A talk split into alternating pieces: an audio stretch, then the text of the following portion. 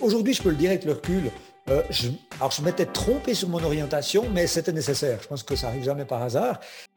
Si je suis parfaitement honnête avec moi-même, euh, j'aurais pu me rendre compte probablement plus rapidement que ma voix n'était pas d'être même le numéro 3 de Nestlé dans le monde un jour. quoi.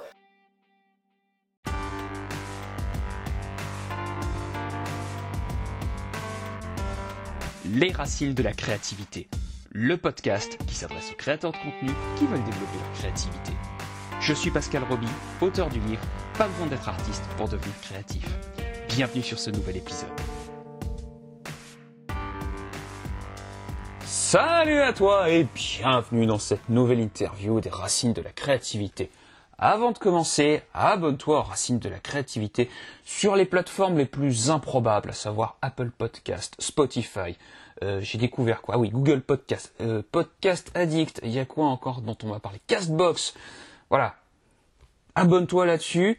Bon, apparemment, il n'y a que sur Apple Podcast que tu peux mettre 5 étoiles et un commentaire dithyrambique. Bah alors vas-y, fais-le, parce que bon, bah, ça fait toujours plaisir. Et puis, ça permet de faire connaître le podcast, tu vois, de nouvelles personnes qui s'intéressent à la créativité.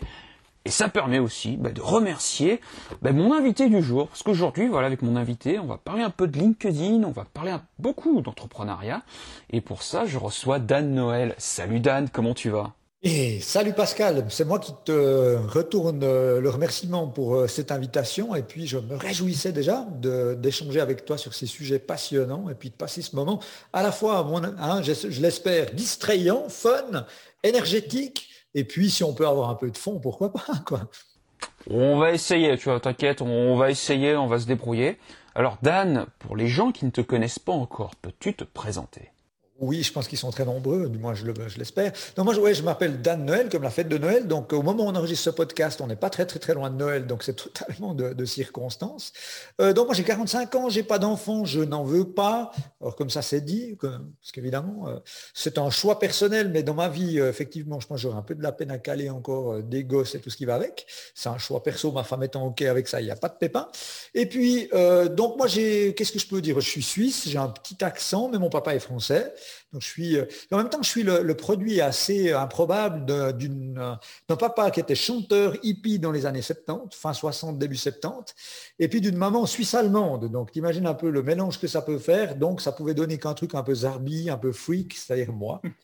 Et puis, euh, oui, euh, sans, sans m'étendre sur ma vie personnelle, quoique ça pourrait peut-être avoir du, sens à voir. Mais, donc moi, je, suis ce qu'on appelle aujourd'hui un, un serial entrepreneur avec un certain nombre d'entreprises. J'ai commencé par racheter une entreprise il y a bientôt 16 ans maintenant qui appartenait, à l'oncle de ma femme. On était euh, cinq à l'époque. Et puis, depuis, j'ai pas arrêté de faire grandir cette petite entreprise qui ne connaît pas la crise. Aujourd'hui, j'en ai fondé plusieurs. On est plus de 30 personnes. Et puis, euh, j'ai découvert surtout durant mon parcours que non seulement ce qui m'excitait le plus, c'était de poursuivre mes propres rêves plutôt que d'être payé par quelqu'un d'autre pour poursuivre les siens, donc d'être un entrepreneur. Mais j'ai aussi découvert que ce qui m'excitait encore plus, c'était d'aider, d'accompagner, d'inspirer les gens pour qu'ils puissent eux-mêmes inventer leur propre futur. Et puis, ça fait euh, un peu plus de cinq ans maintenant que je suis euh, une sorte d'hyperactif autour de l'entrepreneuriat, autour de la question du digital marketing, de l'entrepreneuriat 5.0, comme j'aime bien l'appeler, et puis que euh, voilà, je, je, sévis sur pratiquement toutes les plateformes possibles et imaginables digitales pour essayer de voilà d'apporter ma pierre à l'édifice quand je peux le faire, quoi. Mmh. Écoute, c'est une super présentation, et puis on va on va en discuter de toute façon pendant toute l'interview. Alors, justement, ce podcast, ça s'appelle les racines de la créativité. donc moi, ce que j'aime bien faire, j'aime bien remonter aux racines. Et donc pour ça, j'aime bien commencer par cette première question. Quel est le premier souvenir que tu as de ton enfance? Le premier souvenir de mon enfance. Alors là, c'est une question. tu vois, celle-là, je l'attendais pas, mais elle arrive comme un bon uppercut de Mike Tyson. Euh, pas maintenant, un hein, Mike Tyson à la grande époque, tu vois. Et euh, effectivement, euh, alors c'est j'ai beaucoup de souvenirs de mon enfance très très jeune, contrairement à beaucoup de gens, parce que alors, je pense que c'est important pour euh, l'audience qui me connaît peut-être pas parce que je ne le cache pas, mais en fait, je, suis ce qu'on appelle un enfant. Alors à l'époque, on appelait ça un enfant surdoué, après on appelait ça un zèbre. Euh, à l'époque, on disait aussi des fois que j'étais barjot. Enfin, j'ai un mode de fonctionnement cognitif qui est un peu différent de l'être humain normal, on va dire. Alors, à l'époque, on disait je souffre, aujourd'hui, je dis euh, je bénéficie plutôt, j'en ai fait un, atout, je pense. Mais surtout, ça me permet d'avoir une mémoire qui est un peu en dessous de la moyenne. Donc, je me rappelle de plein, plein, plein, plein de trucs. Mais euh, si j'essaie de me rappeler du premier souvenir que j'ai, c'est ce que tu me poses comme question, euh, le premier souvenir un peu efficace que je me souviens, c'est moi, en tant que très jeune enfant, entre 3 ans et demi, 4 ans, complètement décalé par rapport au monde dans lequel je me situais, c'est-à-dire que le monde voulait me placer dans un, rôle d'enfant, ce qui était tout à fait logique. Et moi, j'avais l'impression d'être déjà un type de 45 ans.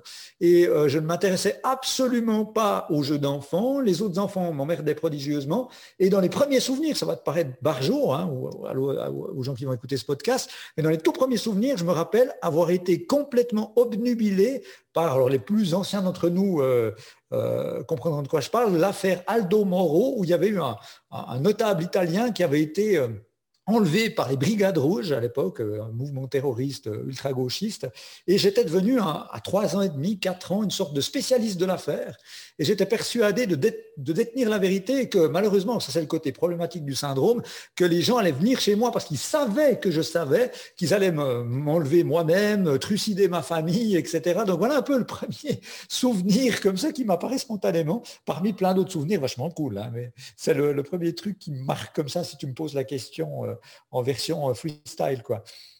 Ah ouais, donc euh, c'est c'est vraiment voilà assez improbable, totalement même improbable. à part t'intéresser aux affaires criminelles, quelles étaient les choses que tu aimais faire enfant? Quand j'étais enfant, alors parmi les choses que j'aimais bien faire, deux choses, deux choses qui émanent de moi depuis que je suis très petit, c'est d'une part d'observer les gens. Alors observer les gens parce que euh, j'ai toujours trouvé passionnant de, de tenter de, comprendre, de, de détecter, d'essayer d'appréhender comment ils fonctionnent, qu'est-ce qui les motive, euh, euh, quels sont finalement leurs modes de fonctionnement, qui, ouais, vraiment cette, cette, lecture de manière ultra empathique de l'être humain, ce qui m'a amené ensuite à faire du marketing.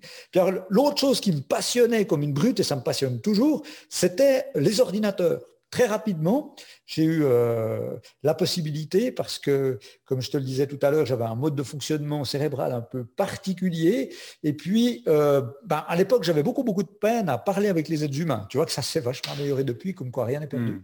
Et puis, euh, du coup, c'était beaucoup, beaucoup plus simple pour moi de parler avec des machines, si je peux m'exprimer ainsi, qu'avec des des êtres humains, donc euh, à l'époque. Hein. Et, du coup, je m'étais passionné très très rapidement pour les premiers ordinateurs avec euh, euh, les jeux vidéo qui étaient à l'époque sur des cassettes audio, fallait deux heures pour lancer le jeu. Puis ensuite, je me suis dit, tiens, et si j'essayais moi-même de programmer mes jeux? Donc je me suis très très très rapidement intéressé à la chose digitale, aux ordinateurs, à la programmation, quoi. Donc c'était le, truc qui, m'éclatait le plus, jusqu'à que mes parents me disent que je commençais un petit peu trop à ressembler à une tête d'ampoule, je commençais à leur faire un peu peur. Ils se sont dit, il faut qu'on lui fasse faire quelque chose qui a rien à voir avec quelque chose de cérébral, parce que ça, ça commençait à les flipper.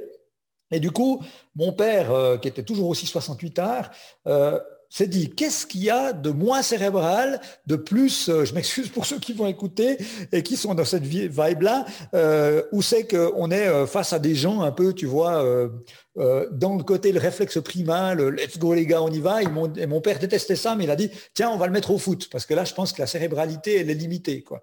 Et donc, du coup, je me suis très rapidement ensuite, ben, sur un peu la contrainte au début, mis au football. Et puis, euh, bah, c'est devenu une passion absolue pour moi jusqu'à l'âge de 17 ans aussi. Quoi. D'accord, ok, ah c'est bien, c'est bien. Je, moi j'aime bien, enfin moi je suis le football régulièrement, donc euh, c'est bien. Voilà, c'est bien de, de, voir en fait que bon, on peut être entrepreneur et aimer le foot, donc c'est cool. Donc ça, ça fait plaisir. Ça, ça fait plaisir. Alors justement, quels étaient tes rêves d'enfant? Alors, mes rêves d'enfant, ils étaient un peu particuliers une fois de plus. Moi, je pense que tous les rêves d'enfant sont particuliers, mais les miens, euh, j'étais, euh, j'étais effectivement passionné par le fait de pouvoir inventer des choses. Alors ça, c'était, c'était vraiment, euh, hein, je crois que, ouais, effectivement, la thématique de ton podcast ou du podcast, c'est vraiment la créativité, l'imagination. Alors, bah, moi, j'étais très réfugié dans mon propre imaginaire, de par mon mode de fonctionnement cérébral une fois de plus. Et c'est marrant, ma mère a retrouvé il n'y a pas très longtemps, parce qu'ils ont un peu, ils ont fait quelques travaux, puis euh, ils ont un peu vidé, tu vois, euh, un certain nombre de, réduits dans la baraque, et ils sont retombés sur des cartons remplis de mes rêves de l'époque. C'est-à-dire que je, je, phosphorais au fond de ma chambre d'enfant, le stylo à la main, du papier, et j'essayais d'inventer, de trouver des solutions à des problématiques euh, qui, me dépassaient un peu. quoi. Et euh, ma mère me dit, mais c'est incroyable, regarde ce que tu avais dessiné, sans, sans, sans déconner. Et j'avais dessiné sur un bout de paplard euh, une sorte d'embryon de voiture à hydrogène complètement débile, parce que j'avais entendu euh, dans un reportage TV ou un truc comme ça, quoi, hein, que quand tu mélangeais l'oxygène euh, le truc, et ça faisait un boom, et puis que du coup, tu avais une explosion, quoi. Et j'avais fait tout un schéma, euh, version, tu vois, cafetière, un truc, et, j'étais passionné, j'étais, mes rêves, c'était ça, c'était de me dire, est-ce que je pourrais inventer un truc qui sort complètement de l'ordinaire, quoi. Et, et dans ce chemin-là, j'ai, pour aller dans les rêves un peu plus terre à terre, euh, l'école te formate au bout d'un moment. Puis à un moment donné, euh, en avançant en âge, tout en étant enfant, à l'école, on te dit que finalement c'est débile, quoi. Tu vas pas pouvoir faire ce genre de truc. Donc on, en parlait tout à l'heure en aparté, mais c'est vrai que hein, souvent le système scolaire est un magnifique broyeur de génie et d'idées. Et puis euh, il se trouve que petit à petit, je me suis foutu dans l'idée que mon rêve, devait être plus corporate, quoi. Et finalement, après avoir vu le film Wall Street première version, avec Michael Douglas, je m'étais persuadé que le truc ultime, pour moi, ça allait être de devenir Golden Boy, quoi, et d'aller euh, à la bourse faire du fric. Donc, euh, assez rapidement, bah, le rêve est devenu plutôt, euh, tu vas devenir un, boursicoteur de génie. En complément, mon cœur balançait toujours entre le côté boursicoteur de génie et le football, puisque depuis l'âge de 7 ans jusqu'à 18 ans, j'ai été persuadé de pouvoir embrasser une carrière de footballeur professionnel. Quoi. Ok, ouais. Et euh, ben, alors justement, on va avancer vers 17-18 euh, ans. Euh, quel a été l'élément déclencheur en fait qui t'a fait plus basculer en fait pour un rêve que l'autre? Alors ben c'est, écoute, c'est le, c'est à la fois, moi je dis maintenant avec le recul, tu vois, puis l'analyse qu'on fait quand on a un peu plus de sagesse, puis on dit que les choses n'arrivent pas par hasard, c'est la, la bascule, le choix, il s'est fait sur une blessure, quoi, sur une sorte de, à la base, tu, vois ça comme un accident de la vie, mais finalement, ça devait arriver comme ça selon moi. C'est qu'à l'âge de 17 ans, euh, alors que j'étais en pleine bourre au niveau footballistique, en ayant fait mes classes, en, étant parti d'un petit club, du petit village où je suis, en ayant intégré le football élite d'une grande ville dans ma région, euh, en ayant fait mes classes dans euh, l'équipe suisse de foot des moins de 14, moins de 15 ans, etc j'avais, euh, à 17 ans, j'ai signé un contrat euh, de, stagiaire pro dans un club français de football, à Sochaux, pour être précis. Et puis, en fait, euh, le dernier match de la saison, avant de partir dans une carrière de footballeur, de footballeux, qui me semblait être le rêve ultime à l'époque, bah, je me suis fait agresser sur le terrain par un joueur qui était vexé que j'ai mis déjà trois buts durant le match. Et puis, en fait, je me suis fait exploser le genou. Et quand je me suis explosé le genou, j'ai eu six semaines d'arrêt complet, ce qui m'a permis de réfléchir, de me dire, il y a peut-être quelque chose d'autre à côté le foot. La vie, elle est peut-être cool et c'est pas t'entraîner deux jours par. Quand tu t'entraînes plus deux fois par jour, tu as tout à coup du temps, puis tu vois qu'il y a d'autres trucs super cool, et puis que finalement la vérité était peut-être ailleurs pour moi. Et puis j'ai eu de la chance d'avoir, bah, une fois de plus, des parents très différents. Mon père qui était à fond les manivelles, quoi, tel nouveau Zidane, faut y aller, qui, était presque à me dire faut faire que du foot. Puis ma mère suisse-allemande, carré, qui disait quand tu auras le bac, tu pourras faire n'importe quelle connerie derrière. Et puis, en fait, c'est à ce moment-là que je me suis dit, bah, finalement, euh, la carrière footballistique, c'est pas forcément ce qui te fait le plus rêver, surtout que j'aurais pu continuer ma carrière, mais le médecin m'a dit encore, encore un accident comme ça et ce sera une canne toute votre vie. Et du coup, je me dit, tiens, peut-être que mon autre idée d'aller euh, dans le domaine du business, dans le domaine du marketing, c'est peut-être quelque chose qui t'excite peut-être plus. Et du coup, bah, ça a été cette, euh, cet embranchement et j'ai décidé de faire tapis parce que je suis comme ça. J'ai dit, stop le foot, donc plutôt que de continuer, tu vois, un peu les deux trucs, là c'était tapis, stop le foot, et je mets euh, tout ce que j'ai euh, dans, dans, un autre mode de vie qui semble m'intéresser et qui me passionne depuis. Quoi. Et donc, euh, bah, euh, tu as fait, tu as enchaîné par quoi en fait bah, pour aller dans cette voie, on va dire, bah, euh, business, entreprise? Ouais. Alors écoute, ce que j'ai fait, c'est ce qui me paraissait le plus intelligent à l'époque, c'est-à-dire après le lycée, je crois qu'on dit comme ça en France. Bah, je, me suis donc inscrit à l'université. Alors je me suis dit, il faut faire une branche économique parce que c'est ce qui te passionne. Mais j'avoue que je suis, hein, j'ai jamais été un passionné du système scolaire ou universitaire. Je me dit, quelle est la branche dans laquelle il y a le moins d'heures de cours par semaine, quoi? Et j'ai vu que où il y avait le moins d'heures par semaine, c'était le marketing, marketing management. Je dis, tiens, gestion d'entreprise, marketing management. Le marketing, ça a l'air de correspondre à ce qui te fait vibrer. En plus, il n'y a pas beaucoup d'heures de cours. Let's go, va, va là-dedans. Et donc, je me suis inscrit euh, donc, dans cette faculté où j'ai fait quatre ans euh, euh, d'études universitaires dans le domaine du marketing avec un angle particulier, puisque mon prof qui, à l'époque, m'a compris, m'a détecté un peu, il m'a orienté vers non pas le marketing euh, purement, tu sais, euh, le côté euh, très, le, côté plutôt publicitaire, etc., mais vers le côté qu'on appelle entre guillemets scientifique du marketing, parce qu'il avait senti que j'étais dans ce grand écart qui n'était pas très répandu à l'époque, d'être à la fois quelqu'un qui avait, je dirais de manière très naturelle, une surempathie qui est même des fois difficile à vivre, mais une surempathie qui me permettait de comprendre les comportements humains, donc d'avoir un pied dans ce côté inventivité, imagination, créativité du marketing, mais aussi quelqu'un qui parlait avec les ordinateurs, qui avait un esprit très cartésien, carré, binaire, et qui permettait aussi d'aller titiller plutôt le côté... Euh, alors à l'époque, on ne parlait pas d'algorithmique, mais on parlait de, de data mining, et donc d'aller dans le côté analytique du marketing, et ce qui a fait mon profil un peu particulier. D'accord. Donc euh, et donc tu t'es dirigé ensuite vers, euh, vers quelles études justement pour euh, bah, affiner voilà cette tendance on va dire du marketing empathique et de la data? Donc moi j'ai fait j'ai fait donc un master en marketing management avec une spécialisation dans la modélisation du comportement du consommateur, donc les embryons d'algorithmique qu'on connaît aujourd'hui.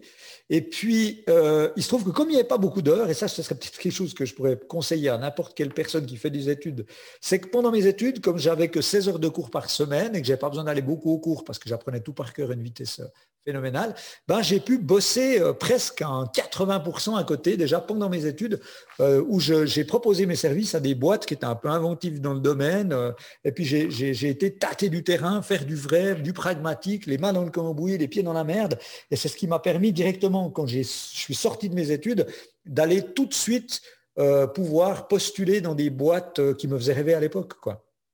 Hmm. et donc, tu as travaillé euh, pour quel, enfin, pour quel type de boîte? Je peut-être pas donner les noms. Mais alors, oui, alors oui, je peux le dire parce que je j'en suis pas du tout. Euh, je suis plutôt fier. C'est-à-dire que quand, quand j'ai quitté l'université après quatre ans, tu sais, quand on t'a bien bourré la tête à dire les mecs, vous êtes l'élite de la nation, quoi. Plus vous irez dans une grosse boîte, mieux ce sera. je, me suis un peu trompé, mais il fallait aller tâter du terrain comme ça. Euh, je me suis dit quelle est la plus grosse boîte qui me fait le plus rêver, puis qui a des bureaux en Suisse, puis qui est suisse peut-être même? Et bah, chez nous, on a un fleuron hallucinant qui est Nestlé et Nestlé, pour moi, c'était le truc inimaginable. Et euh, j'ai donc euh, fait euh, ma postulation chez Nestlé. Et la chance, peut-être le momentum, a fait que, ben, après huit entretiens d'embauche, des tests, ben, j'ai pu intégrer le Centre international de Nestlé à Vevey, où j'ai pu intégrer une petite équipe à l'époque de cinq personnes, où on recevait les données du monde entier, à travers tous les canaux euh, des tuyaux informatiques de, Nestlé et de tous les partenaires distributeurs de Nestlé dans le monde toutes les nuits. Et puis en fait, nous, on devait faire parler ces datas, quoi, essayer de faire des propositions d'amélioration produit, euh, des, nouvelles euh, pistes de développement clientèle, etc. Donc j'ai fait mes armes dans cette énorme entreprise, 240 000 employés, 4 milliards de bénéfices annuels, enfin la totale, quoi. Et mmh. c'était vraiment un pied à l'étrier assez dingue parce que J'étais dans cette immense structure qui a une, culture très très forte quand même. À l'époque, Nestlé était considéré comme une énorme famille j'ai rencontré plein de gens que j'ai toujours euh, dans mon cœur et dans mon réseau actuellement. Et puis d'un autre côté, d'être dans une petite unité qui était géniale parce que la plupart des... On dépendait, on dépendait directement du CFO Monde avec un budget super intéressant, et personne comprenait quasiment ce qu'on faisait. Donc c'était assez confortable. À partir du moment où deux, trois fois par année, on sortait un truc génial, ben, le reste du temps, on s'éclatait comme des brutes. Quoi. Donc euh, j'ai pu euh, développer, euh, redonner vie, maximiser toutes ces envies de créativité, d'inventivité, d'innovation que j'avais en moi dans un contexte corporate assez dingue. Quoi. Mmh. Et justement, euh, bah, qu'est-ce que tu retires, qu'est-ce que tu as appris justement bah, de cette expérience chez Nestlé? Ah, Ce que j'ai appris, c'est que ces grandes entreprises, c'est génial quand tu aimes ça, quand tu es fait pour. Moi, je pense qu'il fallait que j'aille tâter du terrain. Euh, tu as beaucoup de moyens, tu as une structure bien huilée, tu as la sécurité de l'emploi, tu as tout ça, tu as des perspectives de carrière. Mais d'un autre côté, ce que j'ai vu, alors chez Nestlé, et ensuite j'ai fait tout le reste de ma, carrière avant de devenir entrepreneur à 100% dans, euh, dans, dans le domaine bancaire, ce que j'ai également remarqué, c'est que plus l'entreprise est grosse, moins les gens ont tendance à travailler pour la boîte. Je m'explique. C'est-à-dire que plus la structure devient grande et plus il y a une structure de politisation qui fait que tu as un certain nombre de gens qui sont là pour, c'est normal, hein, gravir les échelons et euh, passent beaucoup plus de leur temps à faire leur self-marketing à un moment donné que de travailler pour euh, la, mission de la boîte, quoi, qui doit être par définition tournée vers l'utilisateur, vers le client, vers celui qui te fait bouffer. Quoi. Et euh, j'avoue que pour quelqu'un d'un peu idéaliste comme moi, merci papa, 68 euh, heures toujours autant qu'il l'est, euh, c'était pas toujours évident pour moi de me dire qu'est-ce que tu fais, notamment dans le domaine bancaire, qu'est-ce que tu apportes quoi. Et quand je, me disais, est-ce que tu n'es pas en train de devenir une caricature? Tu commences à avoir des, des un costume coûtait plus cher que toute ma garde-robe actuelle, puis tu tombes dans un espèce de truc, puis tu te dis, finalement, est-ce que j'apporte vraiment la valeur que j'ai envie d'apporter au monde? Est-ce que, est que je contribue au sens noble du terme ou est-ce que je suis pas plutôt en train de contribuer à ma carrière? Alors, hein, il n'y a pas de jugement de valeur, hein, mais pour moi, c'était pas, c'était pas ma destinée, quoi. Par contre, j'ai appris euh, plein de choses, j'ai appris mon métier, euh, j'ai rencontré des gens extraordinaires, des talents phénoménaux, euh, ce qui, ce qui m'a beaucoup, beaucoup développé, fait grandir comme être humain et comme professionnel. Mais euh, pour moi, la vérité est ailleurs. Quoi. Après, c'est vraiment une question de profil. C'est marrant que tu parles voilà, de, des grandes structures et que finalement, plus la taille d'entreprise est grande, plus finalement, voilà, une politisation, on va dire, des relations, parce que c'est quelque chose que j'ai pu voir, que j'ai pu vivre, moi, mais dans un secteur qui n'a rien à voir, tu vois, avec les grosses entreprises comme Nestlé, moi, je l'ai vécu, tu vois, à l'hôpital. Donc rien à voir. Mais l'hôpital, euh, l'hôpital, c'est quand même une ville intérieure de la ville. Parce que tu as énormément, on va dire, de métiers, mais qui sont totalement différents. On pourrait penser qu'il y a des médecins, des infirmières, des aides-soignants. Mais non, il y a, d'autres corps de métiers. Tu as des cuisiniers, tu as des plombiers, euh, tu as des secrétaires. Enfin, c'est vraiment une ville à l'intérieur de la ville. Et c'est marrant que tu parles voilà, de self-marketing. Parce que, ben, en fait, c'est des phénomènes que je retrouvais également, en fait, finalement, dans ce genre de, bah, dans ces, ces, microcosmes en fait. Hein, euh, Alors ouais, qu'on soit ok, hein, parce que je, ouais, c'est pas négatif. Hein. Exactement. Je crois que c'est vraiment il y, a, vraiment une place pour tout le monde. Et mm-hmm. euh, après c'est une question de vibration, quoi, de wayology, de comment on est soi-même. Et, et, je dois dire que alors bah aujourd'hui je peux le dire avec le recul, euh, alors je m'étais trompé sur mon orientation, mais c'était nécessaire. Je pense que ça arrive jamais par hasard. Et que au final, euh, ce bout de carrière super intéressant que j'ai fait, qui m'a beaucoup apporté, ça m'a amené à faire ce que je fais aujourd'hui, ce que je ferai demain. Mais si je suis parfaitement honnête avec moi-même, et je trouvais super intéressant ce que tu, me posais comme première question, puis cette espèce de, regard rétrospectif, si je suis parfaitement honnête avec moi-même, euh, j'aurais pu me rendre compte probablement plus rapidement que ma voix n'était pas d'être même le numéro 3 de Nestlé dans le monde un jour, quoi. Que ça, c'était pas fait pour moi. Que moi, je, suis fait depuis, j'ai été fabriqué comme ça au niveau de mon ADN pour être un, j'aime bien dire un starter, un entrepreneur, quelqu'un qui mène sa barque et moins quelqu'un qui participe à la barque d'un autre, même si je suis un team player. Et c'est vrai que pour moi, il n'y a pas de jugement de valeur. J'ai croisé des gens extraordinaires qui sont des gens fantastiques et qui sont le numéro 34 d'une boîte, il n'y a pas de problème. Par contre, pour moi, ce n'était pas mon truc. Et avec le recul, je me rends compte que, ben, on n'en a pas parlé, mais que tout mon parcours depuis enfant, plutôt adolescent, on va dire comme ça, a toujours été jalonné de ce que j'appelais des projets, mais qui étaient en fait des embryons de création d'entreprise. Et c'est au moment où j'ai réussi à voir ça, à l'accepter, que tout à coup ma vie a changé et que j'ai commencé à être aligné. Non, mais très clairement, et euh, enfin, les observations qu'on a pu avoir, que ce soit pour les grandes entreprises ou pour l'hôpital, moi j'appelle ça en fait avoir un œil clinique, voire sociologique. C'est-à-dire qu'il n'y a pas de bon ou mauvais en fait, c'est que ben, en fait ça se passe comme ça, en fait c'est tout, ça se, ça se passe comme ça. Et, euh, et donc justement, quand tu as eu cette prise de conscience, en tout cas voilà, au moment où tu l'as eu, tu t'es dit, non mais en fait voilà, c'est pas vraiment fait pour moi, voilà cette euh, voilà, ben, la carrière en tout cas chez Nestlé, ou en tout cas dans une grande entreprise. Euh, qu'est-ce qui s'est passé en fait du moment où tu dis j'ai cette prise de conscience là à je vais commencer à me lancer dans l'entrepreneuriat? Alors écoute, je suis un peu comme ça, moi je suis un peu jusqu'au boutiste, c'est-à-dire que ça m'a pris ça, ça m'a pris longtemps parce qu'il y avait une sorte de deuil, parce que je pense qu'il y avait quand même euh, cette envie d'aller voir ce que c'était, c'était bien. Euh, il y avait aussi ma formation, on en parlait euh, une fois de plus tout à l'heure en aparté, qui fait qu'on te formate d'une certaine manière. Et pour moi, j'ai eu un peu de peine à accepter ma vraie nature, c'est-à-dire me dire que voilà, il fallait que je fasse autre chose. Je restais persuadé pendant longtemps que voilà, moi le but c'était d'être directeur marketing d'une grosse boîte, puis que j'allais m'éclater là-dedans. À partir du moment où j'ai franchement compris, accepté que c'était pas mon truc, et que c'est pas là où j'allais pouvoir le plus contribuer, c'était hyper rapide euh, parce que je suis comme ça. Je suis des fois, euh, voir euh, ma femme pour en parler mieux que moi, mais je suis, des fois méga trop impulsif. Et là, pour moi, c'était d'aller voir mon boss. À l'époque, j'étais dans une très grosse banque. J'allais voir mon boss qui était autre que le CEO. J'avais un job rêvé de Golden Boy, comme tu veux, appelle-le comme tu veux. Et contre vent et marée, sans en avoir parlé à personne, j'ai déposé ma Quoi. J'ai dit, je me barre, j'arrête, voilà, je vous donne ma dédite ils ont essayé de faire tout ce qu'ils pouvaient pour essayer de me retenir, mais c'était décidé. quoi. J'ai vraiment fait cette bascule en disant, OK, maintenant, je vais, je vais vivre autre chose. quoi. Et euh, c'est vrai que l'avantage, c'est que je l'ai fait quand même à un moment donné où ben voilà, j'avais pris un peu du gras, comme on dit, en termes de... Tu vois, tu t'habitues rapidement à avoir quand même un train de vie relativement important, quand tu as un bon salaire, tu es jeune et tout. Et puis, mais c'était quand même assez tôt encore pour moi pour ne pas m'être trop euh, habitué à ça et que finalement, euh, de dire, voilà, tu n'auras plus forcément les mêmes moyens que tu avais pendant un moment, etc., ou même à terme, quand pour faire quelque chose vraiment qui t'anime, c'est beaucoup, c'était moins difficile pour moi de le faire à ce moment-là que si j'avais continué ma carrière jusqu'à 40, 45 ans dans ces, hein, ces, milieux-là, avec la croissance de carrière que j'aurais eue. Après, le, le trade-off, il est énorme, quoi. Surtout quand tu as des, euh, des, responsabilités personnelles, une famille à charge. Donc moi, j'avais la possibilité.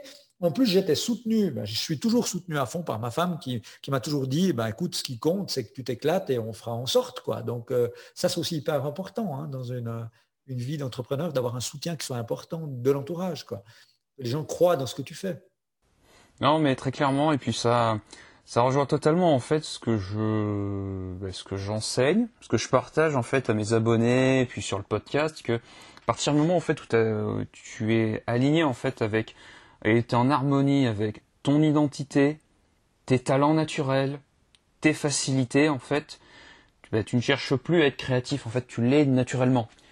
C'est ouais, c'est ça, c'est cette on entend. Ah, moi j'ai fait aussi après parce que c'est intéressant. Hein, à un moment donné, quand le foot s'est arrêté, comme je t'ai dit, j'ai fait donc du, du l'entrepreneuriat, tout ça, du, business. Puis à un moment donné, il me manquait, parce que j'ai un côté créatif dans, ce que je fais business, mais il me manquait le côté créatif, mais pas créatif, tu vois, lié à un objectif euh, voilà, de business. Il fallait que je puisse exprimer une créativité au-delà de ça. Puis je me suis dit, tiens, euh, si j'allais tâter un peu de la musique, qui est un truc difficile pour moi, je suis devenu DJ, producteur de musique électronique, etc. Et puis, c'est vrai que c'est euh, ce que tu viens de décrire, c'est-à-dire quand à un moment donné, euh, tu rentres dans une zone dans laquelle tu es dans ta vibration naturelle, etc., il y a une espèce de flow qui, je ne sais pas comment on peut l'appeler, quoi. Hein, euh, hein. et, on est dans cette zone-là où finalement les choses se, passent quasiment naturellement. Quand tu oublies quasiment presque d'aller faire caca, ça devient le bon moment, quoi. Tu vois mmh. C'est ça en fait, c'est le. Bah, tu, as dit le mot, c'est le mot flow parce que justement bah, le, chercheur américain donc Mihaly Csikszentmihalyi a étudié ça en fait. Il a étudié en fait ces moments justement où où tu es en fait dans le total instant présent.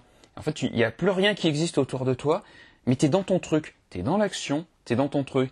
Il a identifié voilà 10 critères voilà de cet état de flow. Donc je les ai pas en tête, euh, lisez le bouquin enfin ou je crois que je les ai mis dans mon livre mais euh, voilà euh, lisez-les, parce que voilà, ça décrit vraiment en fait ce qui se passe. Et en fait, c'est dans ce moment-là, euh, tu as par exemple, comment il s'appelle, Dan Sullivan. Voilà, Dan Sullivan, voilà, il a, il a, lui, il a conçu un, son, son business autour de unique abilities, c'est-à-dire en fait que lui se concentre uniquement en fait sur son seul talent unique, c'est sa zone d'excellence. Il est vraiment excellent. Après, il a des zones où il est très fort. Après, il a des zones en fait où il est euh, bof bot. Il a des zones où il est nul. Lui, son concept, c'est non, concentrez-vous uniquement sur les zones sur lesquelles vous êtes le plus fort. Et le reste, oubliez tout le reste. en fait, ce qui est marrant, c'est que pour revenir au foot, moi, je, donne une analogie souvent, c'est que ta zone d'excellence se trouve souvent dans ta zone d'humilité. Je m'explique.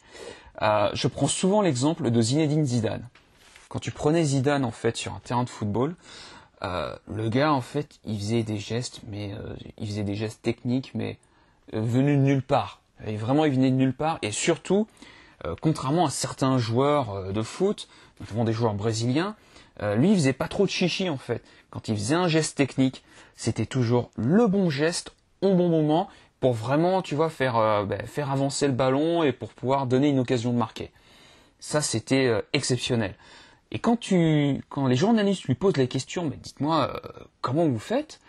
Et ben t'as Zidane qui a fait, bah, ouais non, mais qu'est-ce que tu voulais moi je fais ça naturellement, je, me suis entraîné tout petit, et il a beaucoup de mal finalement à expliquer son, euh, son talent naturel à un autre, euh, voilà, un autre artiste, moi, dont j'aime souvent parler, c'est Jean-Jacques Goldman, qui a exactement en fait euh, ces mêmes facilités-là. Le gars a écrit pour la moitié de la chanson française, et donc la moitié de la chanson française lui est redevable sur 25 générations vu tous les royalties qu'il qu leur a fournis.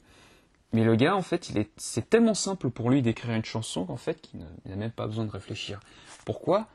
Parce que en fait, c'est naturel pour eux, ils ne réfléchissent pas, ils sont totalement alignés. Et en fait, ce que tu expliques, c'est que c'est voilà, toi, à partir du moment où tu as trouvé finalement ce qui était simple pour toi, en fait, c'est devenu une évidence. Ouais, c'est vrai. C'est vrai, euh, c'est la question. Hein. C'est comme quand on dit, euh, ouais, euh, tu sais, il y a des gens qui se bouquent dans l'agenda en disant, alors là, c'est mon après-midi, c'est le moment où je dois être innovant, je dois créer. Hein. Soyons créatifs, quoi. Comme si on pouvait presser un bouton puis dire, hop, je pars en mode créativité. Tu vois ça arrive. Ah, moi, je trouve ça, les, moments d'innovation, de créativité, ils arrivent le plus souvent quand on y pense le moins. Hein. C'est-à-dire quand on, se libère le cerveau et que tout à coup, il y a des connexions qui se font. Moi, ça arrive souvent sous la douche, quand je fais de la course à pied, tu vois, tout à coup, il y a, cette créativité parce que euh, tu mobilises, comme tu viens de le décrire, je crois. Euh, alors, on peut parler de talent, on peut parler d'ADN, on peut parler de facilité, on peut, mais il y a, des, mécanismes qui se mettent comme ça de manière souvent subconsciente euh, en, route et, que effectivement en se concentrant, comme tu disais, Sullivan le dit très bien, sur là où on excelle, plutôt que d'essayer de se dire ah, parce que tu sais, il y a toute cette théorie où ces théories, on dit hein, force, faiblesse, menace, opportunité. Euh, détectez vos faiblesses et faites tout pour les tanner pour devenir meilleur. tu, peux prendre une de tes faiblesses, moi j'en ai plein. Hein. Euh, on en parlait tout à l'heure. Moi je suis pas le mec le plus organisé du monde. Je peux faire ce que je veux. Hein. Je, je, peux m'améliorer, mais je serai jamais euh, le king de l'organisation, quoi, parce que c'est pas en moi. Et par rapport à ça, une faiblesse restera toujours. on peut la tanner, mais ça restera, ça sera toujours un point d'achoppement, quoi. Euh, l'idée plutôt de capitaliser, de sublimer là où on a une zone de flot, un alignement des planètes entre ce qui nous passionne et là où on est bon, ça me paraît vraiment la, piste à travailler pour un entrepreneur, mais aussi pour un, mec qui, bosse dans une entreprise. Hein. Il y a pas, c'est pas que dans l'indépendance qu'on peut exprimer ça, quoi. Et, euh, et ça me paraît être vraiment une voie qui doit être de plus en plus explorée ce côté alignement des planètes. Et finalement, hein, entre les hard skills, les soft skills, on devrait se concentrer plutôt sur ces espèces de talents naturels, ces facilités, ces prédispositions qui sont très très souvent des soft skills pour aller dans le bon contexte, dans le bon univers. Puis ensuite, les hard skills, les techniques, tout ça, ça s'apprend quand on est euh, passionné euh, et qu'on est dans sa zone de flow. Ah, très clairement. Non, très clairement, bah tu, non, c'est bien, voilà. Bah, en fait, tu illustres parfaitement bah, ce que je, j'enseigne, donc c'est cool. Alors, justement, euh, quelle a été, toi, ta, donc, t'as, donné ta démission. Quelle a été ta première expérience bah, d'entrepreneur? Alors la première chose que j'ai faite, je me suis dit quel est le meilleur moyen de, voilà, de tenter cette aventure d'indépendance. Euh, C'était de dire je fais ce que je sais faire, Hein, pour laquelle on me paye en tant que salarié, c'est-à-dire des analyses poussées de données et de marketing, ce qu'on appelle le marketing scientifique, mais au lieu de le faire pour un seul unique patron, eh ben, tu vas te mettre comme freelancer et tu vas le faire pour plusieurs patrons. Ce qui était intéressant, c'est que j'ai rappelé, si tu veux, au téléphone euh, tous mes anciens patrons en disant, écoutez, je me monte, je me lance une petite structure euh, dans le conseil. Euh, est-ce que vous auriez des missions? Vous connaissez mon travail? Je suis à dispo comme freelance. Et c'était le début de, l'aventure. Ça s'est d'abord exprimé comme ça. alors, si je suis parfaitement honnête avec toi, en fait, la première boîte, le premier, mes premiers pas dans l'entrepreneuriat, j'avais 12 ans. C'était bien avant. Et euh, il se trouve, comme je te l'ai dit tout à l'heure, que j'ai toujours été très très à l'aise avec l'informatique. Puis à l'époque, bah, il n'y a que les plus anciens d'entre nous qui vont s'en rappeler, mais les jeux vidéo, c'était pas euh, téléchargeable, c'était pas sur un mobile, c'était des disquettes bleues 3.5 euh, et il fallait 12 ou 15 disquettes pour faire un bon jeu et un jeu coûtait 350 euros. Quoi. Donc sauf si tu étais blindé de thunes, tu en achetais un par année, puis c'était cool. Simplement, moi, j'avais compris comment péter les codes pour pouvoir dupliquer les jeux. Je peux le dire, un loi passé sous les ponts depuis, j'irai pas en tôle. Et euh, j'avais fait une alliance avec un copain qu'il faisait du foot avec moi. Son père était médecin dentiste, donc il avait un peu de thunes. Et lui, il allait acheter les jeux dans le commerce. Moi, je les craquais frénétiquement dans mon bureau d'adolescent, en douce.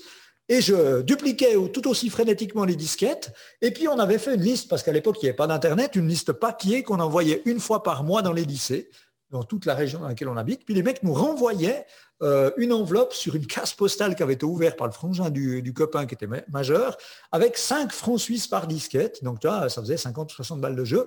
Et euh, c'était un business florissant, quoi. Par contre, le problème, c'est que c'était totalement interdit. Et euh, à l'époque, c'était pas les skateboards ou les over, les over, électriques, les, trottinettes électriques qui, étaient à la mode. C'était ce que, ce que vous appelez chez vous les mobilettes, je crois, hein, les vélomoteurs chez nous. Oui.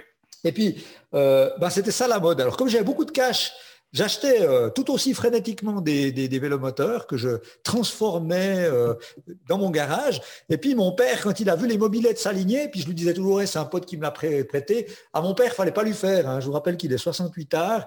Et puis euh, quand il a vu les trucs s'aligner, puis qu'il repartait jamais, une fois il m'a chopé, il m'a dit, écoute fiston, dis-moi la vérité, tu vends de l'herbe ou quoi? Et puis je dit, non, non, non, je, duplique des logiciels. Alors là, il a pété des plombs, c'est bien pire que de vendre de l'herbe, donc surtout, t'arrêtes, t'arrêtes. Et ça a mis fin à ma première aventure entrepreneuriale, enfin, qui était un truc florissant. Et puis donc, euh, euh, par contre, la première entreprise que j'ai créée au niveau plutôt, alors on peut dire officiellement, ben, c'était cette activité de conseil en auto-entrepreneuriat. Non, c'est marrant, c'est bien. Je, cette expérience-là, tu vois, de finalement, voilà, de, première activité où finalement tu craquais les codes, voilà, des jeux vidéo.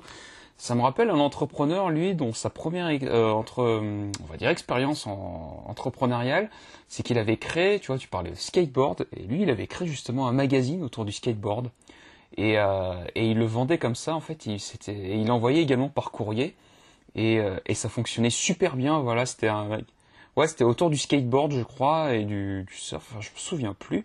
Mais en tout cas, ça fonctionnait très bien à l'époque où il a lancé, c'était fin des années 90, début 2000, et, euh, et ça cartonnait. Et en fait, ça cartonnait, et donc euh, voilà, et, euh, il Alors moi, de, mon côté, de mon côté, ça cartonnait, mais par contre, c'était totalement illégal. Donc euh, évidemment, il a fallu mettre fin tout de suite à ce truc.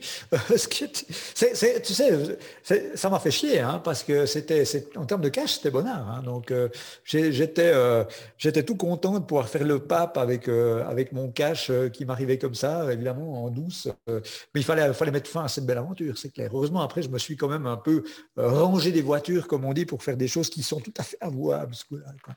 Ok. Alors justement, pendant ta présentation, et même on en a parlé en off, tu as dit que voilà, une des expériences aussi que tu avais fait en tant qu'entrepreneur, justement, c'était de racheter justement une boîte, euh, la boîte d'une personne de la famille de ta femme, si je me souviens bien, euh, de, l'oncle de ta femme. Exactement. Ouais, il se trouve que après cette première expérience de freelancers, euh, à un moment donné, ben voilà, quand tu es seul, ben c'est super sympa. Mais il y a des limites, quoi. Et puis, euh, la vie fait bien les choses. Il se trouve qu'à ce moment-là, euh, en fait, ma femme c'est aussi, est aussi devenue euh, entrepreneur. elle a créé sa micro-société dans le domaine du conseil informatique, de la formation en bureautique. Et du coup, on, était les deux à notre compte. Et on avait à l'époque un projet de, de retaper un appartement dans la maison qui appartient à mon beau-père, ce qu'on a fait depuis. Mais quand il a fallu aller voir mes anciens collègues banquiers pour leur demander de l'argent pour retaper la baraque, euh, ils m'ont dit, ouais, l'idée est géniale, mais ça va pas être possible, les gars, parce que vous êtes les deux à votre compte et c'est beaucoup trop dangereux. Les banquiers sont comme ça. Hein. On dit toujours qu'un banquier, c'est quelqu'un qui te donne un parapluie quand il fait beau et qui te l'enlève quand il pleut. C'est à peu près l'idée. Et du coup, ils ont dit, ben, pour qu'on puisse vous prêter de l'argent, il faudrait qu'il y en ait un des deux qui retourne bosser pour de vrai, quoi. Comme si le fait d'être entrepreneur n'était pas, en fait, un vrai job. Et comme euh, ah, je suis excessivement sympathique et je me suis dit, tiens, euh, moi je vais arrêter mon activité entrepreneuriale puisque ma femme vient de lancer la sienne. Et je suis retourné bosser dans une banque où j'avais encore mes entrées et là je me desséchais comme un pruneau sec. Donc tu vois, c'était une espèce de passerelle de transition. Et euh, à ce moment-là, la vie fait bien les choses. Ça devait être écrit comme ça. L'oncle de ma femme, qui est aussi une sorte de serial entrepreneur, avait envie de changer de vie, puisque lui, il avait monté une boîte dans le domaine du conseil et de la formation, mais il avait envie de devenir, et c'est là où c'est dingue, la boucle est bouclée, il voulait devenir entraîneur de football professionnel. Et il avait fait tous les, les paplards, la totale, et il avait une possibilité d'aller comme euh, responsable de la formation dans un club professionnel en Suisse. Donc, tu vois, la boucle est bouclée, football, machin, truc, et tout d'un coup, il m'appelle, quand j'étais au fond du trou, au bout de 4-5 mois dans ma banque de retour, euh, complètement desséché, puis il me dit, je sais que tu t'emmerdes dans la banque où tu bosses, c'est un, un fait. Est-ce qu'on pourrait se voir pour en discuter? On s'est vu, euh, on a bu un verre, on a bu l'apéro, et puis euh, moi je pensais qu'il voulait en fait m'engager pour aller bosser dans sa boîte, puis j'ai compris en quelques, quelques minutes que non, il voulait me la vendre. Et comme euh, c'est un type un peu comme ça, euh, comme moi, un peu rentre dedans jusqu'au boutiste, il m'a dit écoute, euh, je te la vends et tu as jusqu'à demain matin à 9h pour me dire oui ou non, sinon j'ai un plan B. Alors j'ai très peu dormi, je me suis dit, c'est pas possible, quoi. Là, ça c'est l'appel, quoi. Hein. c'est l'appel de la forêt. Hein. Et, et, là, ben, j'en ai discuté avec ma femme qui m'a dit écoute, si tu sens le truc, vas-y. J'ai racheté la boîte de l'oncle de ma femme sans avoir lu le moindre compte, rien du tout. Cinglé, mais ça me paraissait une bonne idée. Et puis c'est comme ça que j'ai fait une transition depuis auto-entrepreneur pendant presque deux ans et demi. J'ai fait un petit passage de retour pour voir si tout d'un coup hein, le mode du corporate n'était pas pour moi. C'était définitivement pas pour moi. Et là, j'ai définitivement basculé du côté obscur de la force en rachetant cette entreprise qui comptait à l'époque cinq employés euh, et, euh, et, plein de possibilités de développement que j'ai exploitées depuis. Quoi. Hum, alors justement, comment s'est passée cette euh, première expérience voilà, en tant que ben, chef de ta entreprise alors écoute, ça, ça a été quand même pour moi une découverte, quoi, parce que en tant, qu'entrepreneur, ben voilà, tu es tout seul, tu as ta peau, tu peux pas te retourner pour discuter avec euh, ton collègue, il y, a plein de désavantages, mais quand même, tu es libre comme l'air, tu comptes que sur toi, et puis voilà. Et puis tout d'un coup, voilà, me, voilà balancé euh, patron d'une toute petite PME, mais quand même avec cinq employés, euh, avec du business qui existe déjà, des clients, des envies de développer des trucs. J'ai ramené mes clients à moi de l'époque que j'avais encore dans l'escarcelle. Euh, et puis surtout, l'oncle de ma femme, ce qu'il avait complètement oublié de me dire, puis c'est de ma faute, hein, je suis tout à fait d'accord, c'est que comme je n'avais pas lu ce qu'il me vendait vraiment, mis à part le contrat de vente, non seulement il y avait une société de conseil et de formation, mais il y avait dans le paquet cadeau euh, on était propriétaire en partie d'un EHPAD, donc tu n'as rien à voir, une fabrique de vélos et puis une boulangerie. Donc tu imagines un peu le truc fou. Donc je me suis retrouvé euh, le lundi matin parce que le Landover n'a pas pu être vraiment fait, parce que l'oncle de ma femme est comme ça aussi. Donc euh, je suis arrivé là, il n'était plus là, et puis il y avait euh, juste la responsable administrative qui m'a dit, écoute, voilà, je suis là pour te, te, dire un peu comment ça marche, et puis il va falloir faire rouler le truc. quoi. Donc j'ai dû très rapidement sauter dans le bain. Et euh, je me suis rendu compte très très rapidement que j'étais totalement, tu parlais avant de zone de flot, qu'il y avait des emmerdes, mais que Dieu sait ce que je les aime, ces emmerdes. Et que euh, j'étais là où je devais être. quoi. J'étais comme un poisson dans l'eau. Et c'est là que je me suis rendu compte que finalement, euh, cette fameuse zone de flot dont on parlait encore à l'instant, c'est surtout quand tout à coup, finalement, l'objectif, la destination te paraît beaucoup moins importante que le chemin. quoi. Moi, j'aime beaucoup plus les emmerdes que les célébrations. Parce que ce que je fais tous les jours, depuis ce jour-là, c'est là où je dois être. Et que euh, tout à coup, malgré les difficultés, malgré, les, bons, enfin tout, ce qu'on traverse dans une aventure comme celle-là, ben, j'étais là où je dois être. Mmh. Alors, tu t'es lancé voilà donc euh, dans cette entreprise, donc apparemment bah, tu t'es éclaté ou tu as trouvé ta zone de flow. Sauf qu'aujourd'hui, moi, je t'ai découvert, comment je t'ai découvert? Ce n'est même pas, tu vois, à travers cette entreprise, voilà, que tu as racheté. Non, moi je t'ai découvert à travers une vidéo sur YouTube où tu parlais de personal branding. Et puis je suis allé te voir sur LinkedIn et j'ai vu que tu postais régulièrement sur LinkedIn. Donc la question est simple, que s'est-il passé entre le moment où bah, tu as racheté, où tu as fait grandir cette entreprise, et puis le moment en fait où moi je te découvre en fait sur les réseaux sociaux? Alors, il s'est passé plein, plein de choses, mais il y a eu une sorte de déclic, une fois de plus. Euh, ce déclic, c'est que, comme je te le disais, euh, j'ai découvert à un moment donné que de créer, exploiter mes propres projets, ça m'éclatait, mais que d'aider des gens à créer leurs propres projets, ça m'éclatait peut-être encore plus. Et c'est parti d'un truc tout bête, c'est-à-dire que dans l'entreprise que j'ai rachetée, il y avait une petite part de formation à l'entrepreneuriat, dans lequel j'ai dû très rapidement intervenir comme formateur, comme coach, comme mentor. Et là, je me suis dit, mon Dieu, là, je sers vraiment à quelque chose. Et je suis encore plus dans ma zone de flow que d'exploiter ma propre boîte. Et euh, bah, j'ai fait ça euh, un bon moment. Puis à un moment donné, c'est parti de nouveau d'une frustration. Je me suis dit, tiens, euh, je vois, j'accompagne entre 150 et 200 créateurs d'entreprises par année. Il y a plein d'autres gens que je pourrais aider. Mais physiquement, je ne peux pas en recevoir plus. Hein. comment toucher ces gens-là? Et je me suis dit, ben, le meilleur moyen de toucher, d'aider, d'inspirer plus largement les gens, d'amener encore plus ma contribution, c'est de prendre un canal qui me permet de parler à beaucoup plus de gens. Et euh, dans euh, ma propre vibration, ben, l'Internet m'a paru, être vraiment, vraiment la solution. Je ne savais pas vraiment quoi faire, puis ça a démarré tout con. Je me suis dit, tiens, et si je bloguais?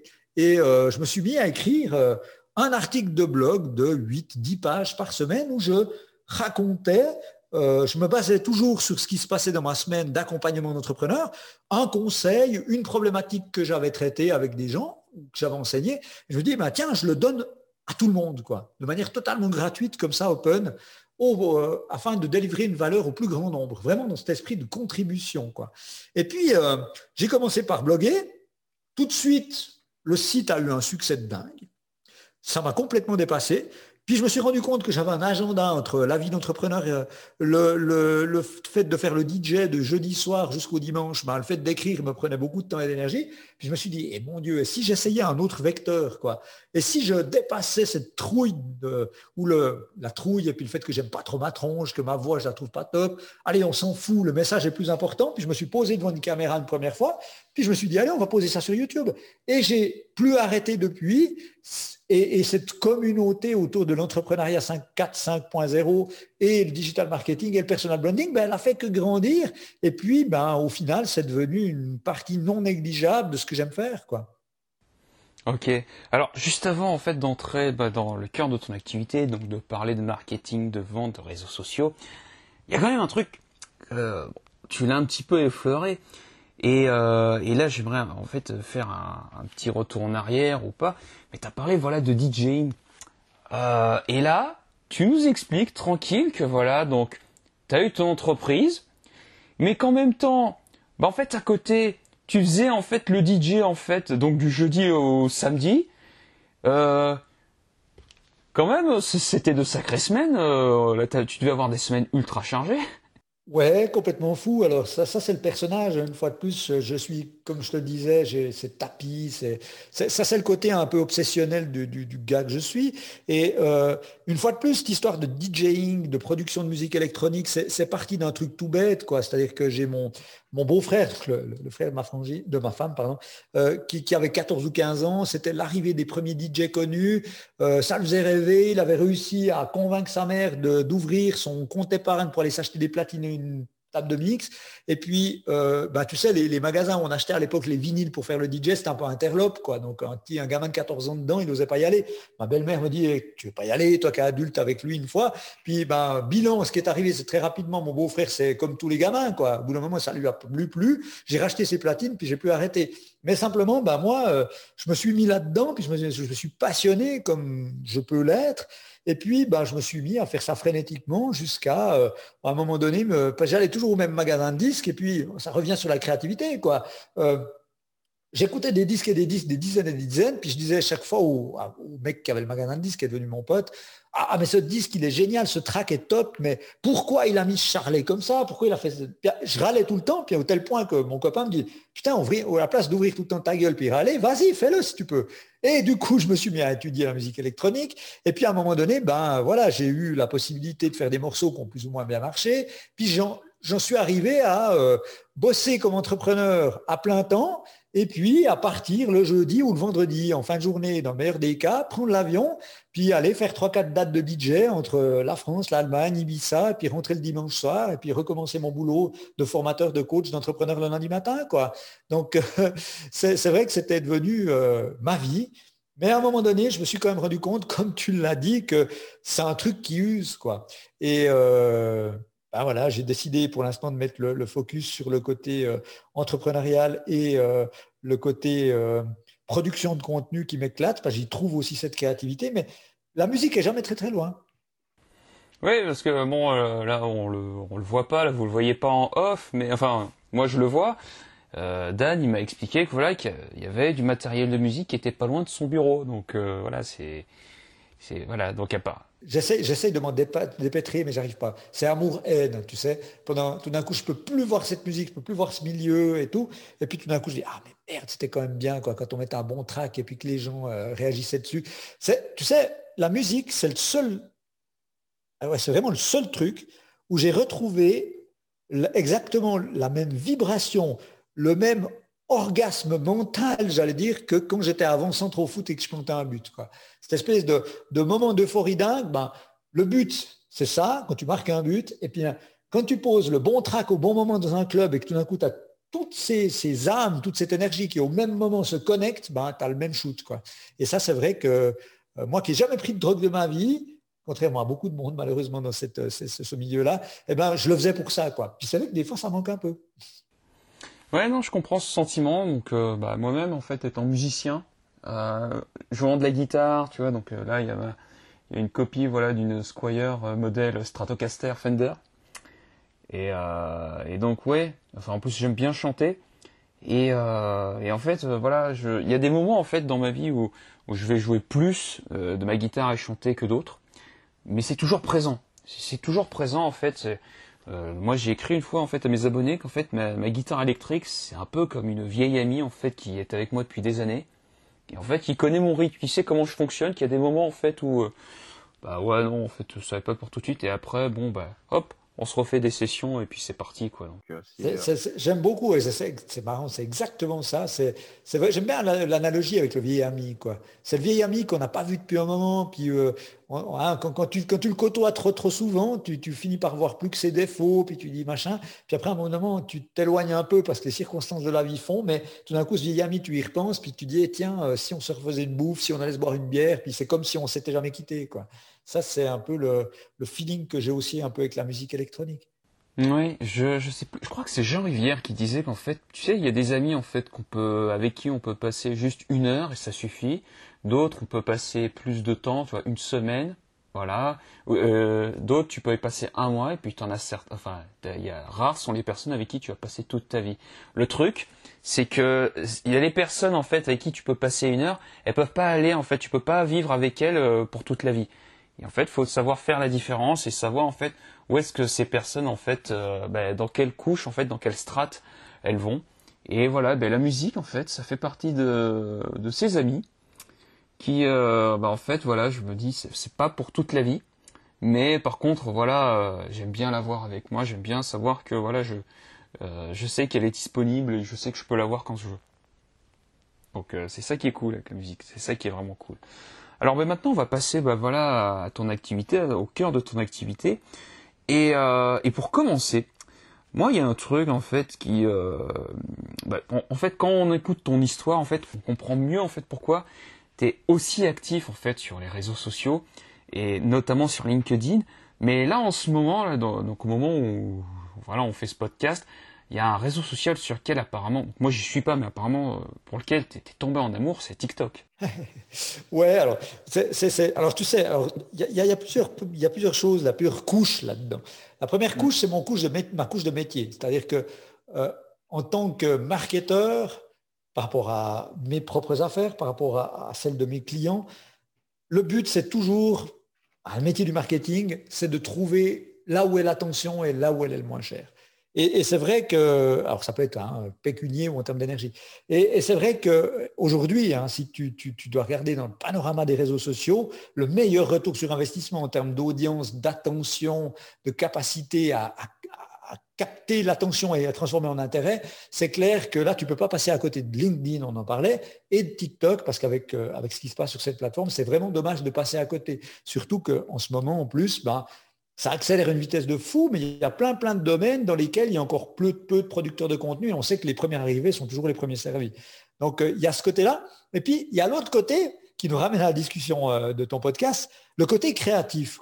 Je trouve que sur cette plateforme, quand on va jeter un coup d'œil sur TikTok au début, puis qu'on a 45 balais comme moi, on est complètement décontenancé. On se dit, waouh, c'est quoi ce machin? C'est un ovni. Euh, moi, j'ai pas envie de faire le con, j'ai pas envie de, ramasser des feuilles avec les dents, j'ai pas envie de danser comme un débilos, j'ai pas envie de faire hein, du, du, lip sync sur le dernier Aya Nakamura. Enfin, tu vois le truc.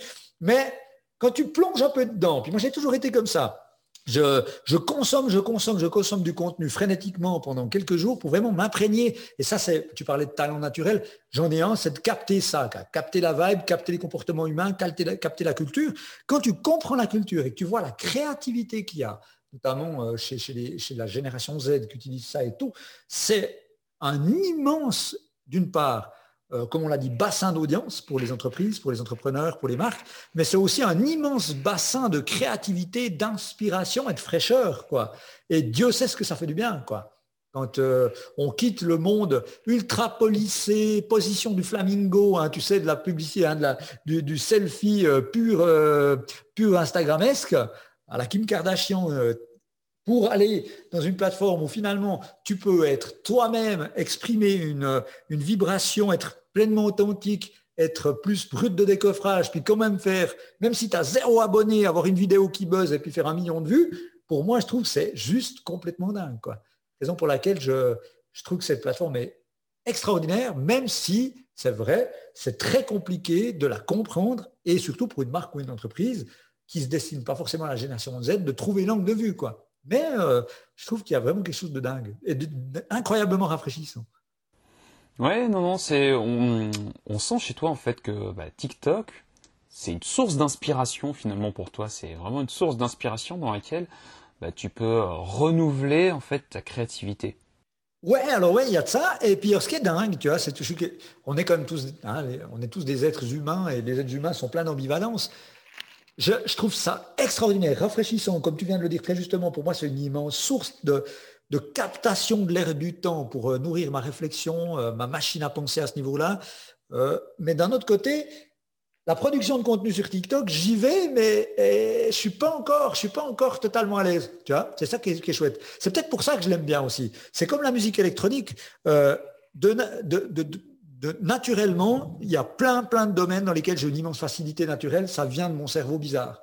Euh, apprendre des Je peux lire un bouquin de 500 pages en une heure et demie, puis je le sais par cœur, par exemple. C'est très agréable quand tu fais des études.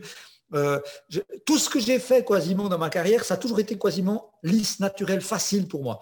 Donc par nature, je vais vers les choses compliquées parce que j'ai envie de progresser puis que j'aime bien euh, me confronter à cet échec quand tu as des grandes facilités naturelles.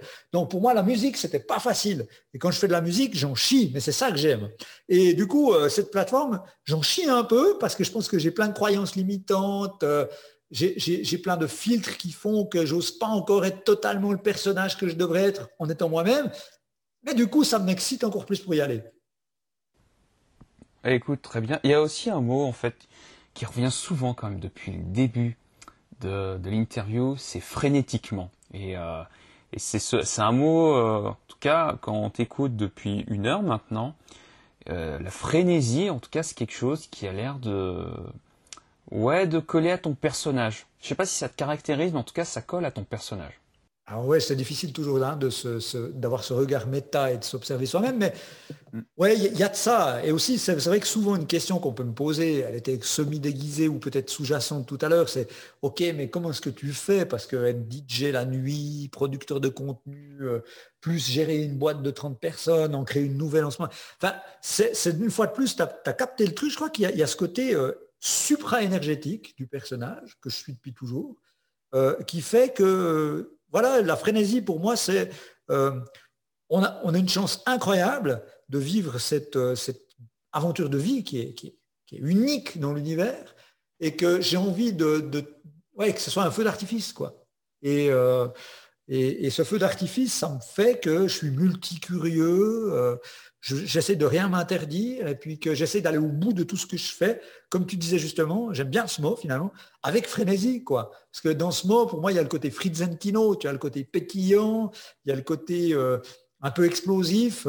Et, ça, ça me caractérise bien, je crois que tu as raison. Après, après, il faut quand même euh, savoir euh, raison garder, et ça, c'est toujours un peu... Hein, je, crois comme tous les êtres humains, quoi. On est c'est pas pour rien que dans, tu sais, on, en a parlé aussi en off, je sais que tu es un conteur, que tu, et, dans, toutes les histoires, très souvent, depuis le monde et monde, il y a le petit diable, il y a le petit ange sur l'épaule gauche, l'épaule droite, tu vois, on est le yin et le yang, on est, on est partagé entre ces deux trucs. Et puis, euh, c'est clair que moi, mon, plus grand risque, c'est de me perdre, de me noyer dans cette frénésie. Et euh, là, j'ai dû faire, euh, depuis quelques années déjà, un certain cheminement pour pas, cramer la chandelle par les deux bouts. Quoi. Parce que dans mon fonctionnement cérébral, il y a cette frénésie dont tu parlais, mais cette frénésie, elle marche des deux côtés. C'est-à-dire qu'autant je suis frénétique à des niveaux pas possibles d'excitation quand tout va bien, autant je peux tomber dans l'enfer de Dante en une seconde sur autre chose. Et cet immense euh, ascenseur émotionnel qui est lié aussi euh, à ce côté euh, un peu autistique de, de, mon, de, mon, fonctionnement, fait que ça a pu m'amener à des situations compliquées. Donc c'est là-dessus que je travaille. Mmh. Alors justement, par rapport à ce comportement frénétique et par rapport au reste, aujourd'hui, comment organises-tu tes journées? Alors effectivement, c'est un excellent exemple. Je les organise de plus en plus, euh, de manière de plus en plus carrée. Euh, ce qui n'est pas du tout à la base quand même ma vibration, mais je me suis rendu compte, et, on en parlait aussi, c'est que pour pouvoir libérer un maximum de créativité, le cadre libère la créativité, hein, être plus cadré libère. Quoi. Et euh, autant dire que je suis un mec qui, de base, est complètement euh, opposé à tout ce qui peut être euh, réglementation, procédure et machin. Donc imagine à quel point ça devait être compliqué pour moi de bosser dans une banque, où la couleur des choses était codifiée, donc imagine un peu le truc. Et depuis quelque temps, je me rends compte que pour libérer encore plus cette frénésie, il faut bétonner un certain nombre de choses. Et j'ai commencé à bétonner ça dans j'en programme des routines qui sont, alors là, frénétiquement carrées. Quoi. Donc, euh, je me rends compte que je suis un personnage qui a besoin de dormir un certain nombre d'heures et que si ce n'est pas fait, c'est la catastrophe pour mon mental et mon énergie. Donc, je vais aller me coucher tous les jours à la même heure. Le lendemain matin, je vais me réveiller tous les matins à la même heure. Je vais pratiquer depuis maintenant deux ans et demi tous les matins le même rituel de euh, méditation. Ensuite, je vais lire tous les matins un petit peu. Je vais ensuite aller courir tous les matins, parce que ça aussi, ça fait partie de ma vie. Je vais aller faire euh, mes quelques 8, 8, 10 kilomètres tous les matins. Et, j'ai balisé, en fait, euh, mon univers de vie, de jalons, de routines, on pourrait dire presque de rituels comme ça, qui viennent rythmer ceci et qui, auxquels je ne déroge pas et qui me donnent toute l'assise nécessaire pour ensuite pouvoir pétiller être dans le délire absolu de la frénétique créative, innovation le plus possible, le reste du temps. Mais qu'il me fallait ça pour pouvoir vivre encore mieux le reste, le côté créatif, yin et yang, quoi. Et que cet équilibre-là, je ne l'avais pas. Bah, ça me parle beaucoup, parce qu'en fait, ça rejoint ce que j'appelle la créativité de survie. Parce qu'en fait, la créativité de survie, en fait, c'est quoi? C'est, en fait, euh, en tant qu'être humain, en tant qu'homme, en tant que femme, et en fait, tu as toujours des contraintes. Quel que soit ton niveau de succès, de conscience de ce que tu veux, tu feras toujours face à des contraintes. Et ton job, en fait, c'est euh, de faire face à ces contraintes. Ces contraintes, elles peuvent être d'ordre psychique, euh, donc euh, physique, matériel ou social. Et par rapport à ces contraintes, bah, le job de la créativité de survie, en fait, c'est de dépasser en fait ces contraintes pour pouvoir bah, survivre et même vivre avec ces contraintes. Et le but dans la créativité de survie, c'est de transformer ces contraintes finalement en alliés non seulement en fait elle ne bah, te contraigne plus, tu fais oh de toute façon je, vais faire avec. Et dans la tu tu disais que finalement bah, pour libérer ta créativité, il y a besoin de cadre. C'est marrant parce que justement dans bah, dans mon livre, je parle justement en fait que pour être créatif, il faut déterminer le territoire dans lequel tu vas jouer. C'est connaître en fait le territoire dans lequel tu vas jouer et ensuite de délimiter également les limites de ce territoire. Parce qu'en fait, c'est comme ça que ça va être beaucoup plus simple en fait pour toi bah, de d'exprimer beaucoup plus facilement ta créativité. Et ça passe notamment parce que tu as évoqué ben, les rituels, les, euh, la discipline, en fait, le, le, fait de cadrer tes journées. Pourquoi? Parce que le fait de faire ça, ben, ça permet en fait d'amener beaucoup plus d'énergie. Et cette énergie, ensuite, ben, tu peux la redistribuer.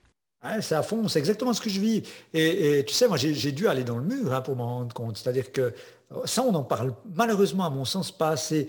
Il y a, un peu moins de trois ans, j'ai fait ce qu'on appelle le burn-out de l'entrepreneur. C'est-à-dire qu'en ayant tiré sur la corde comme une brute, euh, ah, on portait à l'énergie et à la passion, à un moment donné, ben, le corps a dit stop. Quoi, hein. Boum, je me suis réveillé un matin avec la moitié du visage paralysé. On a craint euh, un AVC, qui heureusement n'était pas le cas, mais j'étais allé en dessous de la jauge possible imaginable. Quoi. J'étais vraiment euh, dans le rouge.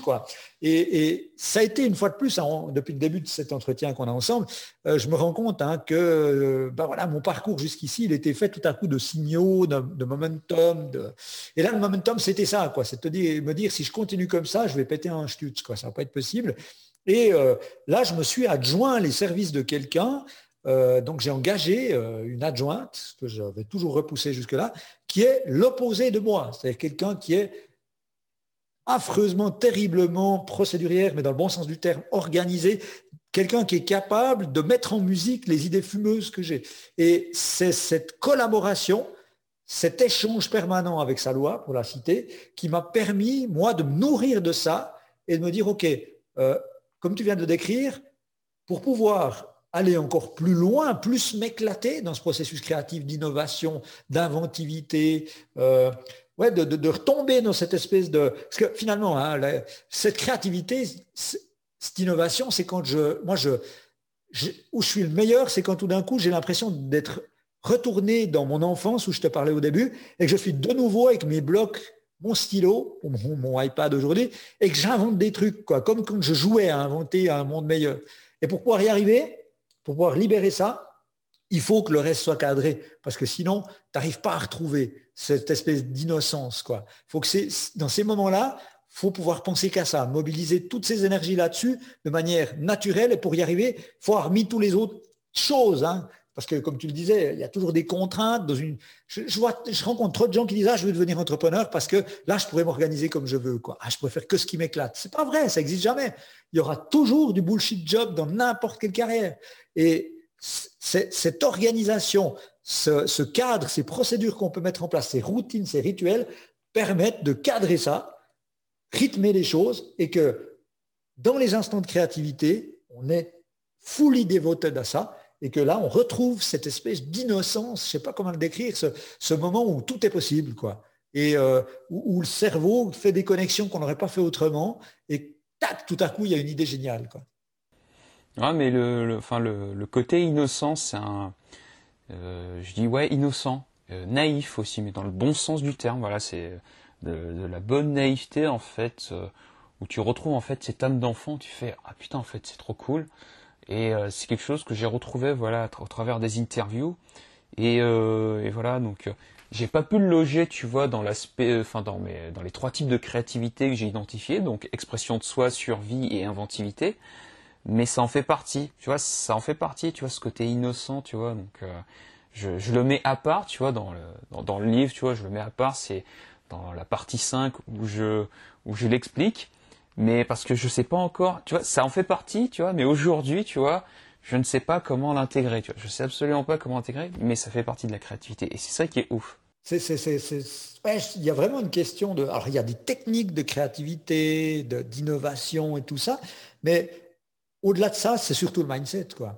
Alors, euh, tu, tu parlais des différents piliers, et probablement que euh, ces, espèces de, moments euh, voilà, d'innocence, ces moments de, où on fait tomber les... Parce que, évidemment, on est tellement formaté dans le sens que, ouais, mais ça, ce ne sera pas possible. Quoi. Hein, tu sais, la fameuse expression, ouais, mais ah, et si on, a bien rigolé maintenant, mais si on remettait les pieds sur terre, tu vois, bah, trouver ces moments, sublimer activer, je dirais plutôt presque, mettre en place le cadre qui fait que tu, peux créer ces instants dans lesquels tout à coup tu te poses plus, tu n'étais plus dans ce carcan, quoi. Et que tout d'un coup tout est possible, on s'en fout, même si c'est complètement loufoque, let's go, quoi. Tu vois, quand un type comme Elon Musk qui dit ouais, on va aller sur Mars, il est là-dedans, le mec. Quand il dit on, hein, va, on va envoyer une fusée, il est dedans. Euh, et ça, c'est à, large échelle, mais dans nos, nos, échelles à nous, ces moments, on peut les trouver. Et j'avais, je ne sais pas si tu as, tu as, tu as vu le, le, le, fameux reportage Alphabet, qui, qui, a fait toute une étude sur, la, sur les, écoles euh, en, Europe. Tu l'as pas vu celui-là? Non, je n'ai pas vu, non. documentaire qui a, qui a, volontairement, à mon avis, été à un moment donné un peu mis sous le tapis par un certain nombre d'instances, parce que à la base, c'est l'Institut PISA qui fait le suivi européen de ce qui est euh, éducation et école, qui avait mandaté ce, cinéaste reporter pour faire une étude sur euh, l'école, qu'est-ce qu'elle apporte, etc. Puis lui, très rapidement, il s'est rendu compte que l'école, tel qu'on le connaît dans nos systèmes scolaires, était le plus magnifique système à démolir ce qu'on vient de décrire. Et euh, le reportage tourne là-dessus au final.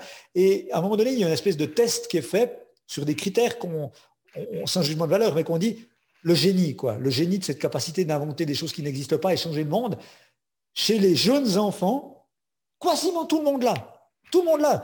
Tu as observé des gamins qui jouent, qui disent Eh tiens, si on, a, si on faisait, hein, on dit que, et, tout est possible. Puis tout d'un coup, les enfants vont à l'école, et puis au bout de 3-4 ans d'école, ils refaisaient le même test, et il y en avait déjà 60% qui avaient plus de trait de génie. Puis ah, plus on augmentait, moins il y en avait. Quoi. Parce que on nous dit c'est pas possible, voilà ce qu'il faut apprendre, ça c'est on peut pas l'imaginer comme ça. Tu vas trop loin, tu rêves en couleur. Euh, moi, je me rappelle d'un euh, certains profs qui disaient, ou plutôt des instituteurs, quand j'étais gamin, que j'étais un peu tête en l'air à l'école, mes parents disaient, on va pas en faire grand-chose de ce Dan parce que c'est Pierrot la Lune. C'était l'expression qu'ils utilisaient. Hein, il a la tête dans la Lune. Il peut-être le ramener sur Terre. Ben, les bornes permettent de retrouver ces moments-là.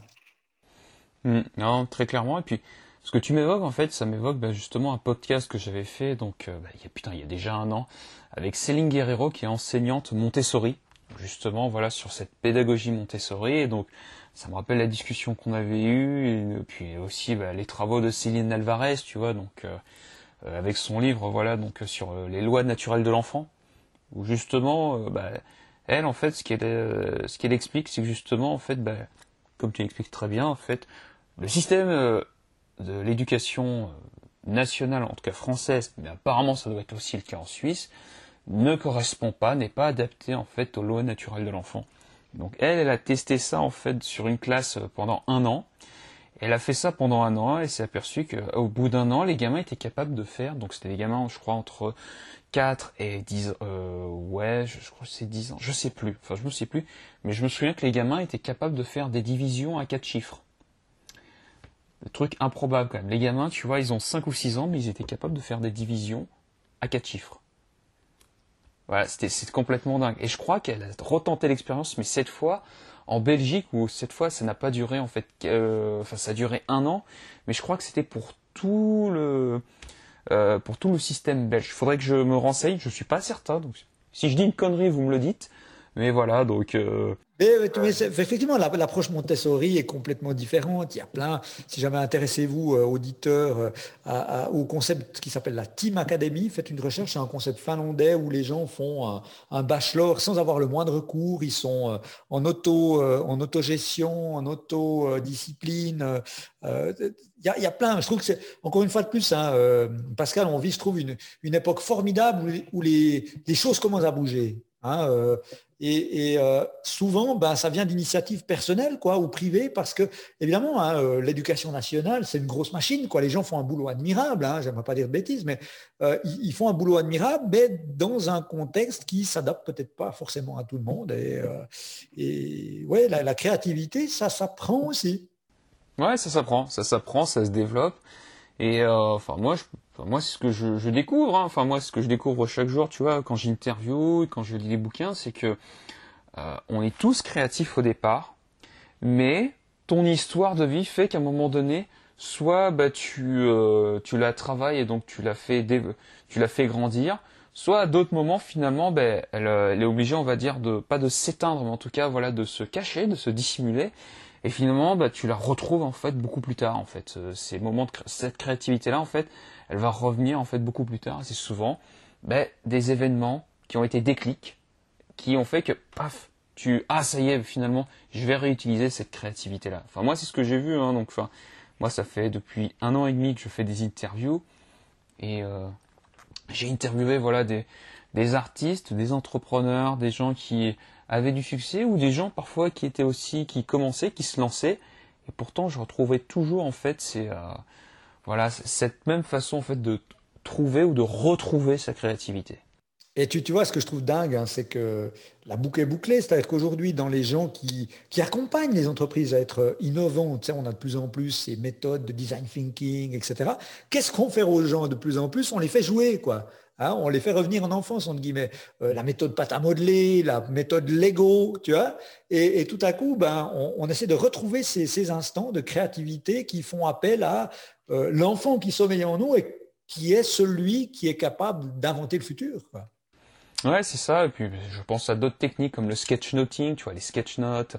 Enfin, il y a, enfin, y a tellement de choses. Ou même, tu as des jeux, par exemple. Tu as même des jeux grandeur nature, en fait, mais où, ils ont une visée euh, vraiment euh, pédagogique et orientée. Ben, j'ai fait notamment une interview avec Sébastien Vouette, qui est justement concepteur en ludopédagogie, où lui, justement, en fait, il crée des jeux, mais euh, sur pièce, c'est-à-dire uniquement pour des problématiques qui concernent une entreprise.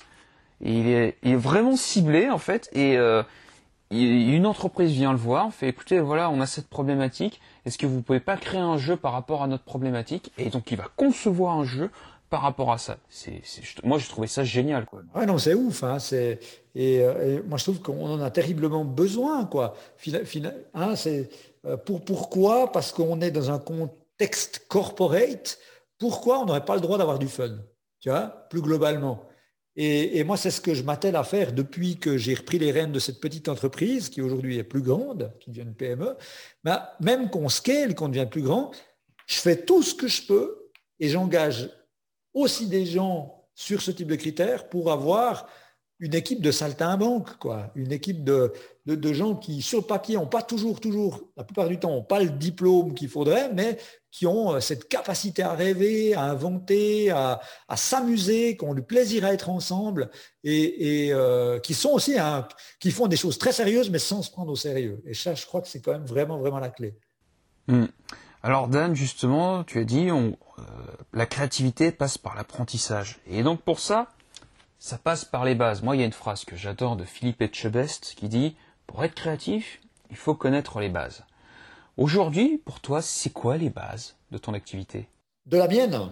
Ouais, euh, de ton activité. Donc, mon, activité, je pense que les bases de, de, l'activité de marketeur, si je prends vraiment ça, puisque c'est vraiment là où je me débat le plus, euh, c'est l'empathie. quoi. Euh, alors, tu me diras, peut-on apprendre l'empathie? Compliqué, question euh, philo, vous avez trois heures. Quoi. Mais euh, effectivement, je pense que la capacité euh, à penser comme l'autre, à ressentir comme l'autre, à entendre, à voir comme l'autre, c'est la base de tout. Quoi. Dans, un métier comme le nôtre, comme celui de marketeur, et que après tout le reste, on peut, on peut apprendre, comme tu, tu citais ce que je trouve génial aussi, sur le personnage qui est, aussi haut en couleur, c'est qu'elle le dit. Mais effectivement, la base de la base, c'est de dire, je comprends l'autre pour pouvoir lui proposer le plus de valeur possible. Après tout le reste, les techniques, euh, euh, on parlait en off de copywriting, tout, tout, tout ça, tout ça, oui, pas de problème, mais à la base, les bases, c'est ça, c'est de comprendre l'autre et surtout de comprendre en quoi je vais pouvoir contribuer à rendre son monde un peu meilleur. À partir de là, tout, est possible. Ah ben, ça tombe bien, parce que ben, on va aller, euh, ben, aller un petit peu plus creuser voilà, ben, ces bases-là, parce que justement, moi, ce que j'aime bien faire dans le podcast, donc euh, j'aime bien remonter aux bases et j'aime bien poser, euh, comme m'a dit mon camarade Thomas Burbidge, j'aime bien poser des questions qui font apparemment questions existentielles. Bon, tu vas voir, hein, c'est très simple. Mais alors, justement, on a parlé de marketing. Tu as un passé dans le marketing. Mais c'est quoi le marketing? Ah Alors après, j'aimerais juste justement pas tomber dans les descriptions usuelles, les définitions autres, euh, parce qu'il y a de tout à boire et à manger, c'est un gros mot, machin. Euh, moi, je trouve que le marketing, pour moi, c'est de pouvoir faire la parfaite interface entre quelqu'un, une marque, une entreprise. Une entreprise, c'est qu'une addition d'humains qui produit de la valeur avec quelqu'un qui a besoin de cette valeur-là de l'autre côté pour répondre à un besoin, de, hein, euh, pour euh, solutionner une problématique. Et le marketing, c'est de faire la jonction entre les deux. Je déteste le côté marketing propaganda. Il ne faut quand même pas oublier que la plupart des concepts marketing qu'on utilise encore aujourd'hui sont hérités d'un passé peu noble. Hein. plutôt du côté du nazisme aussi, qui a inventé beaucoup, beaucoup de ces choses, de la manipulation. Moi, je trouve ça terrible. Et pour moi, le marketing, c'est quand on utilise un certain nombre de mécanismes, mais au service de la personne. Hein. dans le terme être au service de servir l'intérêt de l'autre et faire l'interfaçage entre finalement une entreprise, une marque qui doit survivre, qui doit vivre, qui doit prospérer, mais au service de quelqu'un d'autre. Et ça, pour moi, c'est ce, ce, rôle de pont, c'est là où se situe la base de la base du métier de marketeur. Ok. Alors, tu vois, tu as utilisé un mot, c'est voilà, le marketing, c'est être au service, voilà, de euh, des gens qui ont besoin de ton produit. Euh, ben alors, je vais encore poser une autre question très con, mais je crois que c'est important. Ça veut dire quoi être au service? De ses clients Ouais. Alors, être au service de ses clients. Euh, pour moi, ça répond au troisième degré d'une pyramide de Maslow un peu revue et corrigée. Pour moi, n'importe quel être humain a trois besoins principaux dans la vie en un, c'est vivre des expériences, X ou Y. En deux, c'est se développer, croître, devenir meilleur. Puis en trois, c'est contribuer. Et euh, le service, pour moi, il se vit sur les trois niveaux. C'est-à-dire que quand tu, tu, sers vraiment quelqu'un dans le sens noble du terme, le but c'est quand même que toi-même tu puisses vivre un certain nombre d'expériences, par exemple, euh, faire quelque chose, hein, participer à une aventure qui, t'excite. Le deuxième degré, c'est d'apprendre toi-même au service de l'autre, te développer, développer des nouvelles compétences. C'est le but ultime. la vraie définition du service dernier degré, où là, ça prend tout son sens, c'est quand tu être au service de l'autre, c'est rendre la vie de l'autre un peu meilleure que si tu ne l'avais pas servi, si tu n'avais pas entrepris, si tu l'avais pas, si tu n'avais pas solutionné son problème. Tu vois? Et euh, pour moi, c'est ça le sens du service. Hmm. Alors justement, quand on est dans le sens du service, on cherche à apporter de la valeur. Mais alors là encore, hein, je, vais encore faire, tu vois, le, mec qui, sait absolument pas ce que ça veut dire, mais justement, ça veut dire quoi apporter de la valeur à ses clients? Hmm.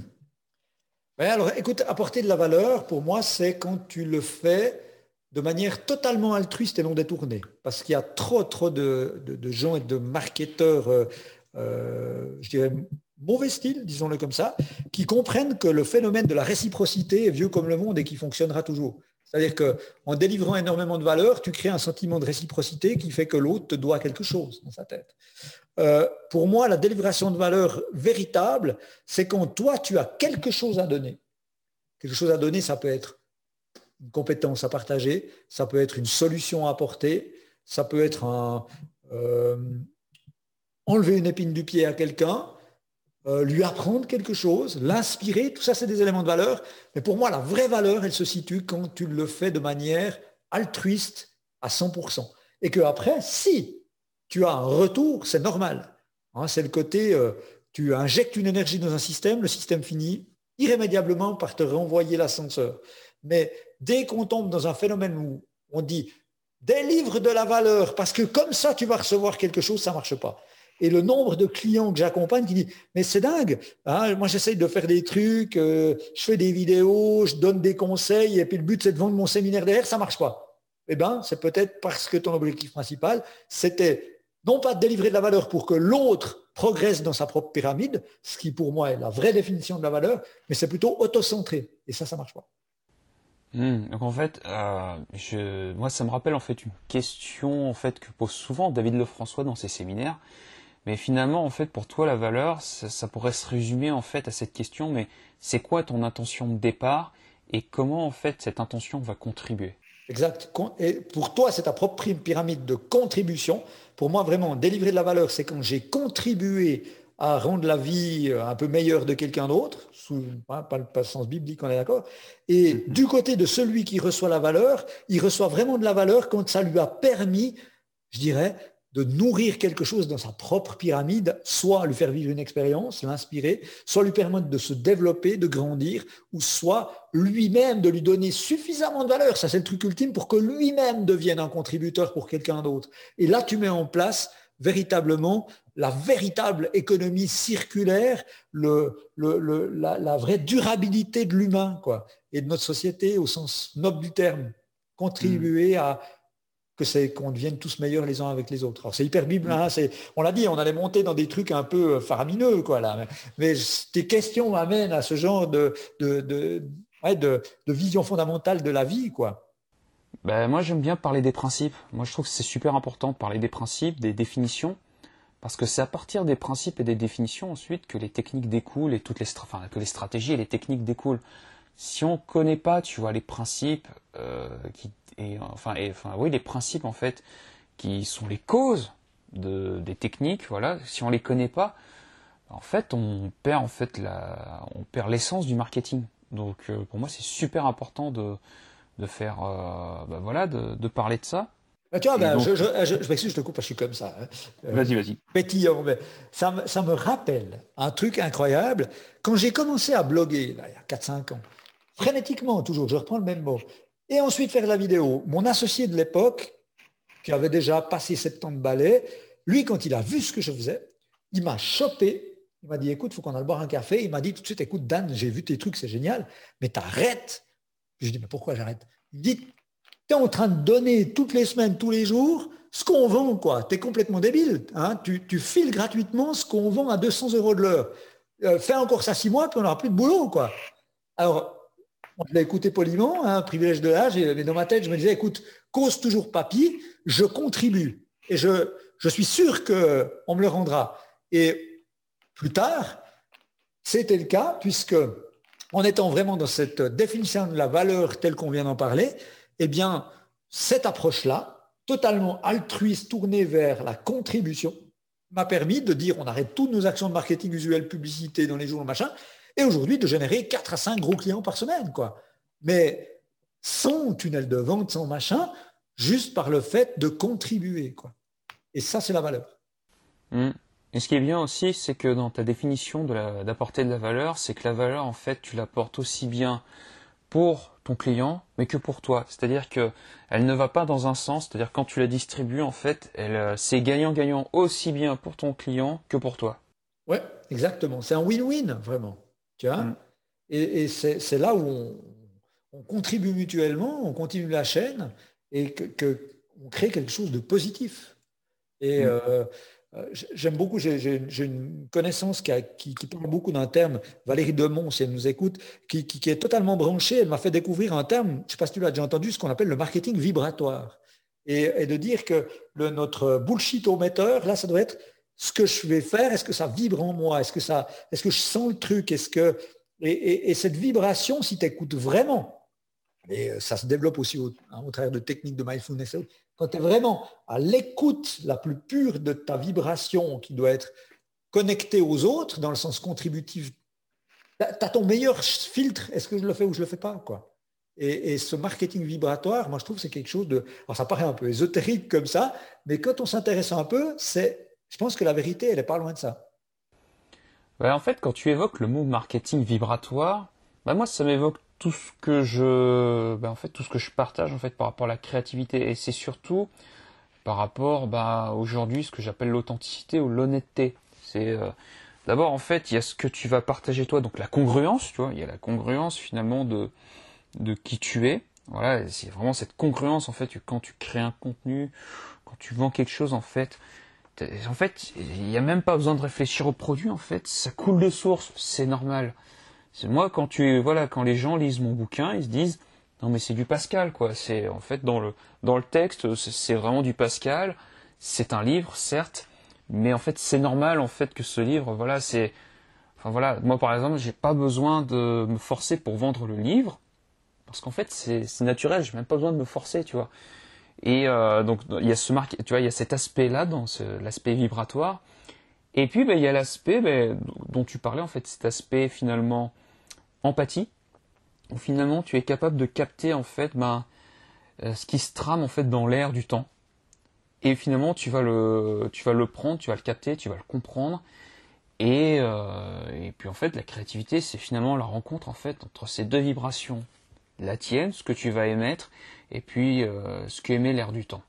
Et, comment, en fait tu vois, ce que je trouve passionnant, encore une fois de plus, hein, dans, l'époque à laquelle on vit, c'est que on a enfin une réunion de deux univers qui paraissaient antagonistes alors qu'ils ne le sont pas du tout. C'est-à-dire que mm. pendant des, siècles, on a opposé le quantitatif et le créatif. J'aimais beaucoup la première fois on, on a parlé ensemble, puis je l'ai retrouvé dans ton livre, dans lequel tu es totalement congruent, euh, je le répète. Euh, c'est, euh, final, toi, tu t'étais un peu persuadé du fait que tu n'étais pas rangé du côté des créatifs. Tu vois Les et les créas, les et les créas. Et puis, aujourd'hui, on se rend compte que dans le monde dans lequel on vit, il y a moins de gatekeepers. Aujourd'hui, chacun peut disposer d'une tribune. Ce type de podcast on est, on est un exemple. Mais pour pouvoir bien fonctionner, pour pouvoir contribuer, il faut à la fois être un bon quantitatif, parce qu'il faut être capable de capter l'air du temps. Alors l'air du temps, on peut le capter avec le feeling quand on a une sensibilité un peu surdéveloppée, mais on peut étayer notre... Les datas sont disponibles pour être sûr de contribuer là où il faut. Et puis de l'autre côté, la créativité, elle est indispensable parce que tu peux faire le meilleur ciblage du monde. Si tu mets le mauvais élément en face de la personne au mauvais moment, dans la mauvaise vibration, de, vibratoire, ça ne marche pas.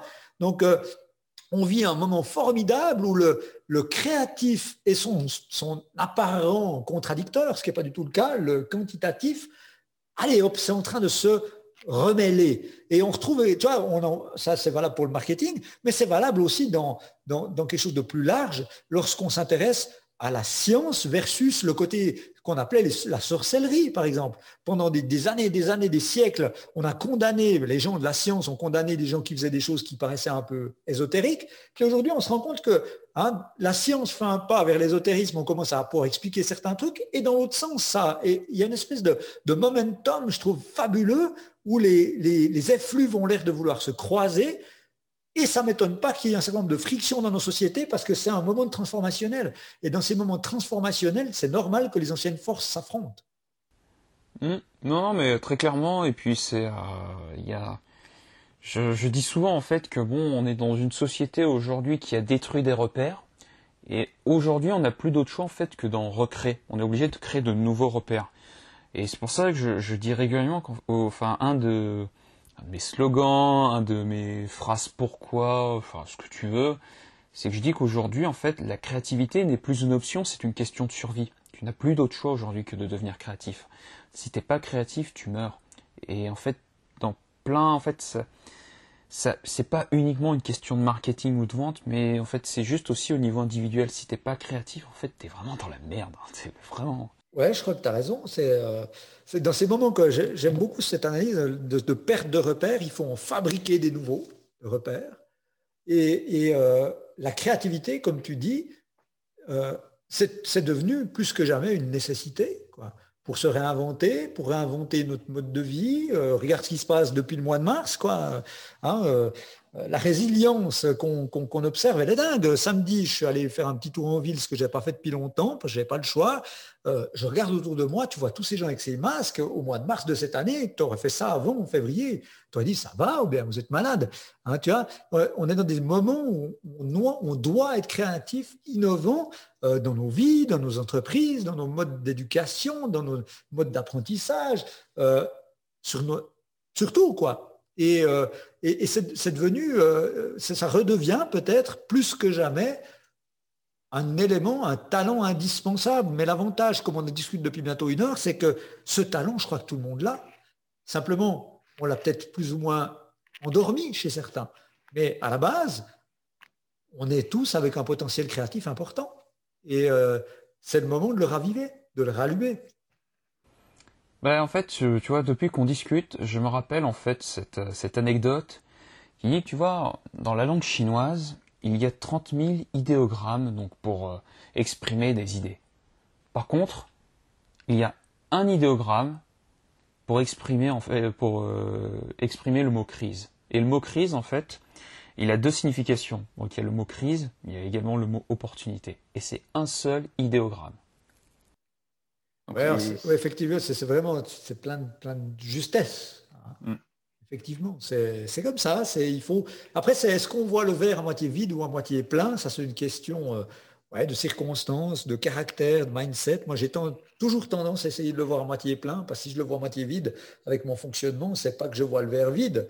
Mon cerveau me dira, c'est que le verre est enterré 45 euh, km sous terre. Quoi. Donc, mm. euh, raison pour laquelle je, je, me force un peu de manière naturelle à aller vers le côté euh, clair de la force cette fois-ci. Mm. Alors que moi, c'est l'inverse. Moi, je suis plutôt un pessimiste réaliste. Moi, je suis plutôt quelqu'un en fait qui voit les choses en pire. Et en fait, ce qui se passe, c'est que comme je vois les choses en pire, je me fais, oh, de toute façon, euh, si je vois les choses telles qu'elles sont en pire, ça peut qu'aller mieux de toute façon après. Ouais, c'est vrai. Je suis, plutôt comme ça, c'est-à-dire que j'aime bien être plutôt être pessimiste. Donc euh, moi j'aime bien voir les choses, on va dire, du côté sombre. Et après je me dis bon, comme je sais comment vont se passer les choses du côté sombre, bah, ça me laisse plus de liberté en fait pour voir les choses euh, d'un point de vue plus positif. Quoi. et je me laisse en fait surprendre par la, la positivité en fait par les choses qui m'arrivent. Excellent, tu vois, moi qui suis en Suisse, notamment, bah, tu vois, on a, on a 26 cantons, 27 cantons avec le Liechtenstein. Euh, il y a un canton qui est pas très loin du mien, qui est le canton de Vaud. On a une expression pour euh, décrire ce que tu viens de dire. On dit, je, veux être déçu en bien. Tu vois ah, c'est bon ça. Ah ouais. C'est une expression très, très helvétique. Ah, c'est top ça. Je veux être déçu en bien. Ah ben ça. En, fait, en plus, ça rejoint euh, un truc que j'aime bien. C'est, je, je dis souvent, je suis émerveillé par la, la, créativité dans la connerie. Voilà, c'est euh, ah ouais, moi j'ai j'ai une fascination quand même pour la, la, créativité dans la connerie quoi. Je, c'est franchement, mais il y a des gens qui me fascinent en fait dans le dans la connerie quoi, dans le dans, le côté un petit peu destructif, dans un côté voilà, il, enfin, il y a de l'autodestruction, de la destruction qui doit être matérielle ou euh, enfin je, suis admiratif. Ça peut être du très lourd comme du très léger, quoi. Et je me dis, mais putain, mais mais, mais comment t'as pu penser à ça, quoi? Je me dis. Et moi, j'ai vraiment, j'ai une vraie fascination pour, pour la créativité dans la connerie, quoi. Et je crois que là, bah, je, suis tombé il n'y a pas très longtemps euh, sur, euh, je ne sais pas si tu connais le fameux personnage Théo Lavabo, je crois qu'il s'appelle comme ça, qui est, qui, qui, qui, a commencé, je crois, dans la France, a un incroyable talent, puis qui s'est filmé en TikTok, qui est un type, alors exactement de ce que tu viens de décrire, tout ce qui a de plus débilos au niveau de l'approche, mais que je trouve qui, incarne bien ce que tu viens de dire, Théo Lavabo. Là, il y a vraiment de la créativité déconnante, et bon Dieu, qu'est-ce que ça fait du bien quand même. Bah ouais, non mais voilà, c'est... de toute façon, en plus, moi, j'avoue, je suis très sensible à l'humour noir. Moi, enfin, tout ce qui grince, en fait, tout ce qui est cynique, c'est pour moi. Voilà, ça c'est c'est pour moi. Donc euh, voilà, tout ce qu'il faut pas dire, tout ce qui est politiquement incorrect. Bon, en général, je suis pas loin, quoi. Tu ratisses. Ouais, voilà, ouais. Donc, euh, en fait, euh, j'ai une expression, c'est bon quand les gens, quand j'aime quelque chose, en fait, c'est que pour la plupart des gens, c'est pas bon signe. si j'aime pas, c'est que ça passe. au, moins, tu vois, tu as ton maître étalon. Ouais, voilà, c'est, je suis une espèce de baromètre, en fait. C'est pour ça. Euh, Dan, on a parlé de marketing, on a parlé d'apporter de la valeur, on a parlé d'être au service euh, de gens, on a parlé de contribution. Il faut quand même qu'on parle de la vente. Pour toi, Dan, c'est quoi aujourd'hui la vente? Ah. Ouais, la vente, euh, mon Dieu, quel sujet. J'avoue que, tu sais, j'ai été très très très très longtemps quelqu'un qui voyait la vente un peu comme le diable, tu vois, parce que j'avais une fois de plus, une espèce de, construction euh, mentale du vendeur marchand de tapis. Quoi. Hein, ou alors le type, le colporteur qui sonne à ta porte, tu ouvres la porte, le mec te cale la porte avec une chaussure de ski, te plante une fourchette à fondu dans le bec et dit goûtez-moi ça, c'est bon, je vous le mets dans le frigo. Quoi. voilà, c'était. Et je crois qu'il y a eu très très longtemps ce côté-là. Et puis, à un moment donné, ben, mon avis a un peu évolué et euh, aujourd'hui, je vois vraiment la vente comme un. Euh, un acte nécessaire à partir du moment où, une fois de plus, euh, il permet de délivrer de la valeur à des gens qui en ont bien besoin et euh, qui, sans cet acte de vente, n'auraient pas eu accès aux produits ou aux services. Donc, pour moi, cette vente, elle, est, nécessaire, elle est utile, elle est bienveillante, elle n'est pas manipulatoire une fois de plus. Et euh, toujours l'idée, c'est finalement, est-ce qu'on doit vendre, hein, on en parlait en aparté, quoi, mais est-ce qu'on doit vendre ce que les gens ont besoin ou ce qu'ils veulent? Et, euh, les, quelques mots qu'on a eu avant résonnent vraiment en moi. Et je pense que peut-être que le, toute la, la, beauté du système où la vérité se situe, c'est peut-être de dire, commençons par leur vendre ce qu'ils veulent pour pouvoir euh, par, euh, on va le dire, une deuxième couche en version sous-marin, l'iceberg qui est dessous, finalement faire passer autre chose dont ils ont véritablement besoin. Ça peut être un mécanisme intéressant pour euh, pouvoir une fois de plus contribuer au niveau où on doit le faire. Oui, voilà, c'est euh, moi c'est vrai que j'en suis arrivé à cette conclusion, tu vois, que la vente, en fait, ça peut être vraiment un acte de bienveillance parce que bah, tu sais que voilà ce que tu vends en fait va vraiment aider les gens et que ben c'est pas forcément mauvais en soi parce que ben euh, tu rends service en fait. La vente, c'est vraiment tu, rends service en fait à tes clients quoi. Quand tu vends ton produit, euh, t'as même des gens après qui disent putain mais merci de m'avoir euh, fait découvrir votre produit. Franchement, je m'en sers. Et en fait, c'est euh, c'est un vrai acte de bienveillance en fait la vente quand elle est bien faite, bien sûr, quand elle est bien faite. Et tu vois, ça c'est, tu vois, on en parle comme si c'était nouveau. Mais t'as des mecs comme Tony Robbins qui en dans, régulièrement, tu vois, où il dit, euh, je me souviens, voilà, d'un programme qui s'appelle Mastering Influence, où il explique justement que, bah, en fait, il faut vraiment se concentrer non pas sur le besoin, mais vraiment ce que les gens veulent. Euh, il y a Grant Cardone également, donc c'est deux noms peut-être euh, qui font gourou du marketing et de la vente, mais moi c'est deux personnes que j'adore et que j'admire, notamment Grant Cardone parce que c'est lui en fait il m'a fait vraiment aimer la vente c'est vraiment le, la personne qui m'a fait aimer la vente et qui m'a fait voir en plus, enfin, je, je considère aujourd'hui le podcast comme un excellent exercice de vente. Tous, mes podcasts, enfin, chaque invité que je remercie, pour moi, c'est une vente que j'ai effectuée à chaque fois. Et euh, j'ai vraiment pensé euh, le podcast mais comme un super exercice de vente. Et celui qui m'a vraiment aidé, où j'ai vraiment le plus appris, bah, c'est Grant Cardone, quoi. Et justement, en fait, tu vois son marketing où justement il vend en fait l'aspect bling bling, tu vois, il tu vois, tu le vois avec les gros cigares, ses lunettes Ray-Ban et puis exactement. Mais quand tu regardes en fait dans le texte, quand tu regardes ses formations, quand tu lis ses livres, eh ben le mec en fait putain il t'explique que non non en fait la vente en fait c'est une euh, voilà si vous pensez que vendre c'est une question d'argent il fait non non non vous n'êtes pas dans le business en fait de celui qui va gagner le plus, vous êtes dans le business des relations sociales. Et, et on, est, vraiment au cœur de ce qu'on disait tout à l'heure. Hein. C'est euh, il y a une première couche qui effectivement euh, les gens ont besoin de rêver, ils ont besoin de pouvoir se projeter en se disant moi aussi j'aimerais bien avoir un jet, moi aussi j'aimerais avoir une Bentley, moi aussi j'aimerais avoir une superbe femme, moi aussi j'aimerais.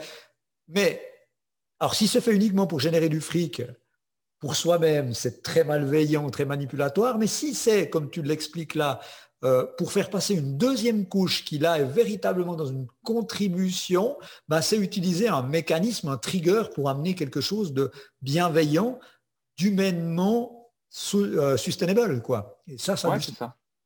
Ah ouais, non, mais très clairement. moi, c'est vrai que j'ai été capté, quoi. J'ai vraiment été capté et, euh, et, je me suis dit, mais tiens, c'est bizarre, tu vois. Et, euh, et j'ai trouvé ça, tu vois, je trouve que chez Tony Robbins et chez Grant Cardone, en fait, ils le font magnifiquement bien. Ils, je trouve qu'ils le font magnifiquement bien et qu'ils en, ils en sont ultra conscients de ce processus de donner vraiment aux gens ce qu'ils veulent.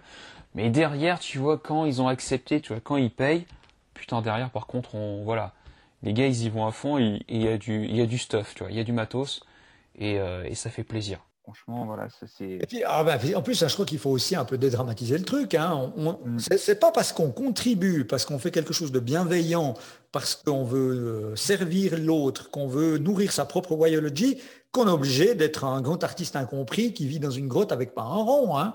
Je crois que les, deux sont possibles. Hein, euh, ah euh, et, et, finalement, il n'y a pas de tabou. Et chez les personnages que tu citais, mais il y en a d'autres, je trouve justement intéressant ce double regard, c'est-à-dire de dire, OK, on contribue énormément, mais ça ne nous empêche pas de pouvoir quand même ben, soi-même bénéficier de quelque chose pour pouvoir. Alors moi, je suis de ceux qui pensent que, une fois de plus, d'accumuler des tas de fric ne sert à rien. L'argent n'est là que pour te permettre soit de contribuer plus, soit de grandir plus, soit de pouvoir vivre des expériences plus fantastiques. Mais il n'y a, pas de souci. Et, ce mythe, tu sais, du créatif, on revient là-dessus, de l'artiste incompris et qu'il faudrait forcément être fauché, vivre dans la rue avec une guitare pétée en deux pour être un vrai artiste, c'est complètement con, quoi. C'est Hein, euh, les deux ne sont pas incompatibles. Par contre, il faut commencer par délivrer énormément de valeur et puis on finira toujours par tirer les, marrons du feu, euh, recevoir le fruit de l'énergie qu'on a injectée dans le système. Mais euh, parce qu'il y a trop souvent hein, des gens qui font, euh, qui sont surtout en ce moment, hein, comme tu disais, il y a des pertes de repères et il y a vraiment ce côté très clivant aujourd'hui, hein, avec des gens qui disent ah, ok, dès que tu parles de business, c'est le diable. Euh, de l'autre côté, eh ben il faut être vraiment pipe barre de chevaux, jupe qui gratte, machin. Les, les, les deux mondes ne sont pas irréconciliables, au contraire. Ouais, c'est ça. Enfin, de toute façon, c'est pour ça que j'ai écrit mon livre. Hein. Mon livre s'appelle Pas besoin d'être artiste pour devenir créatif. Enfin voilà, c'est c'est une belle réponse justement à toutes ces personnes qui pensent que voilà, justement, euh, pour être créatif, faut être artiste. Non, non, non, pas du tout. Et en plus de cela, moi, dans mon livre, j'inclus justement bah, cet aspect vente et marketing. Tu vois, je, je l'inclus vraiment parce que pour moi, ça fait partie en fait de, de ce qu'on appelle l'inventivité. Voilà, de ce que j'appelle l'inventivité. C'est-à-dire que l'inventivité, c'est quoi? C'est la rencontre entre bah, justement l'expression de soi et la créativité de survie. Ou si on reprenait les expressions du marketing vibratoire, c'est ma, capacité d'émettre une vibration et ce que je peux ressentir en fait de, de l'air du temps. L'inventivité, c'est ça, c'est vraiment ça. Et ton, ta création, elle est inventive quand il y a au moins une personne de plus que toi qui trouve cette invention créative. Et plus il y a de personnes en fait qui, euh, qui disent ah putain mais c'est vraiment créatif et c'est vraiment inventif ce que tu as ce que tu as créé, et eh ben plus en fait tu es inventif. Et où on retrouve ce phénomène là, ben, en fait euh, ben, dans les films. Il y a certains films ou certaines, certains artistes aujourd'hui, on dit qu'ils sont cultes. Pourquoi? Parce qu'ils ont touché des millions et des millions de personnes. Ouais, c'est juste. Voilà, c'est bon, j'ai rien inventé, c'est encore le, ben le, le, chercheur en psychologie, donc Mihaly, Csikszentmihalyi, Mihaly, donc l'auteur de, du flow, qui a conceptualisé ça justement, qui a écrit un livre sur la créativité, qui explique en fait qu'une œuvre est non seulement, tu vois, le produit d'un artiste, d'un créatif, mais c'est aussi un objet de consommation et qu'une œuvre aussi a pour but d'être consommée par son public. Et ça, je trouve ça euh, magnifiquement libérateur, quoi. Hein, dans le sens euh, où, euh, une fois de plus, les deux univers sont pas antinomiques, comme la créativité n'est pas antinomique avec le data, comme le fait de, contribuer, de délivrer de la valeur n'est pas en fait antinomique avec le fait de pouvoir bénéficier du fruit de la contribution qu'on a. Euh, j'ai un projet où je, travaille depuis plusieurs années avec le, VVF, tu sais, hein, autour de. J'ai créé avec eux en collaboration un programme d'éco-entrepreneurs et euh, plus on avance, plus on se rend compte que pour faire changer le système de l'intérieur, eh bien, il faut se battre avec les armes du système. Et qu'une fois de plus, ce n'est pas antinomique. Ce n'est pas parce qu'on se sent dans la vibration nécessaire de devoir changer les choses au niveau écologique, par exemple, ou durabilité, qu'on doit forcément le faire en étant euh, subventionné, fauché gratuitement. Quoi. Hein, euh, c'est tous ces, antagonismes qu'il faut faire voler en éclats. Et là, une fois de plus, il y a un trésor de créativité à, dérouler à ce niveau-là parce que c'est nécessaire d'y arriver. Mmh, mmh, mmh. Alors maintenant, on va passer à la partie création de contenu parce que c'est quand même comme ça, moi, que je t'ai découvert.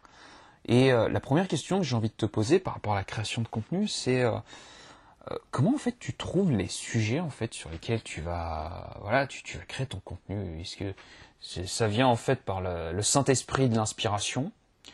Ou est finalement, en fait, tu suis une trame ou une ligne éditoriale Non, alors écoute, euh, effectivement, c'est plutôt la première version. Alors, euh, c'est vrai que je suis de ceux, en tout cas pour la production de contenu, où c'est pas euh, du Saint-Esprit, mais je, je, me nourris une fois de plus de toutes les expériences que je vis.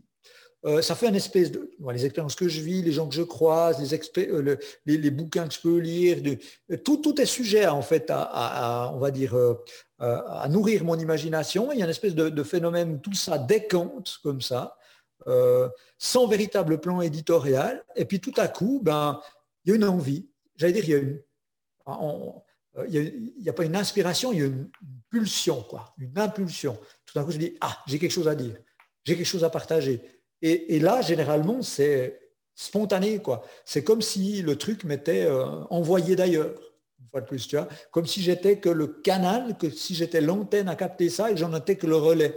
Parce que tout ça a été euh, décompté de manière subconsciente, je pense, et capté et, digéré, prémâché, euh, amené à la sauce d'Anne Noël, et tout d'un coup, ben voilà, c'est mûr, ça doit sortir. Il y a un côté euh, comme ça, accouchement pulsionnel, qu'il s'agisse d'une vidéo, qu'il s'agisse d'un sujet d'un article de blog, qu'il s'agisse d'un post pour LinkedIn.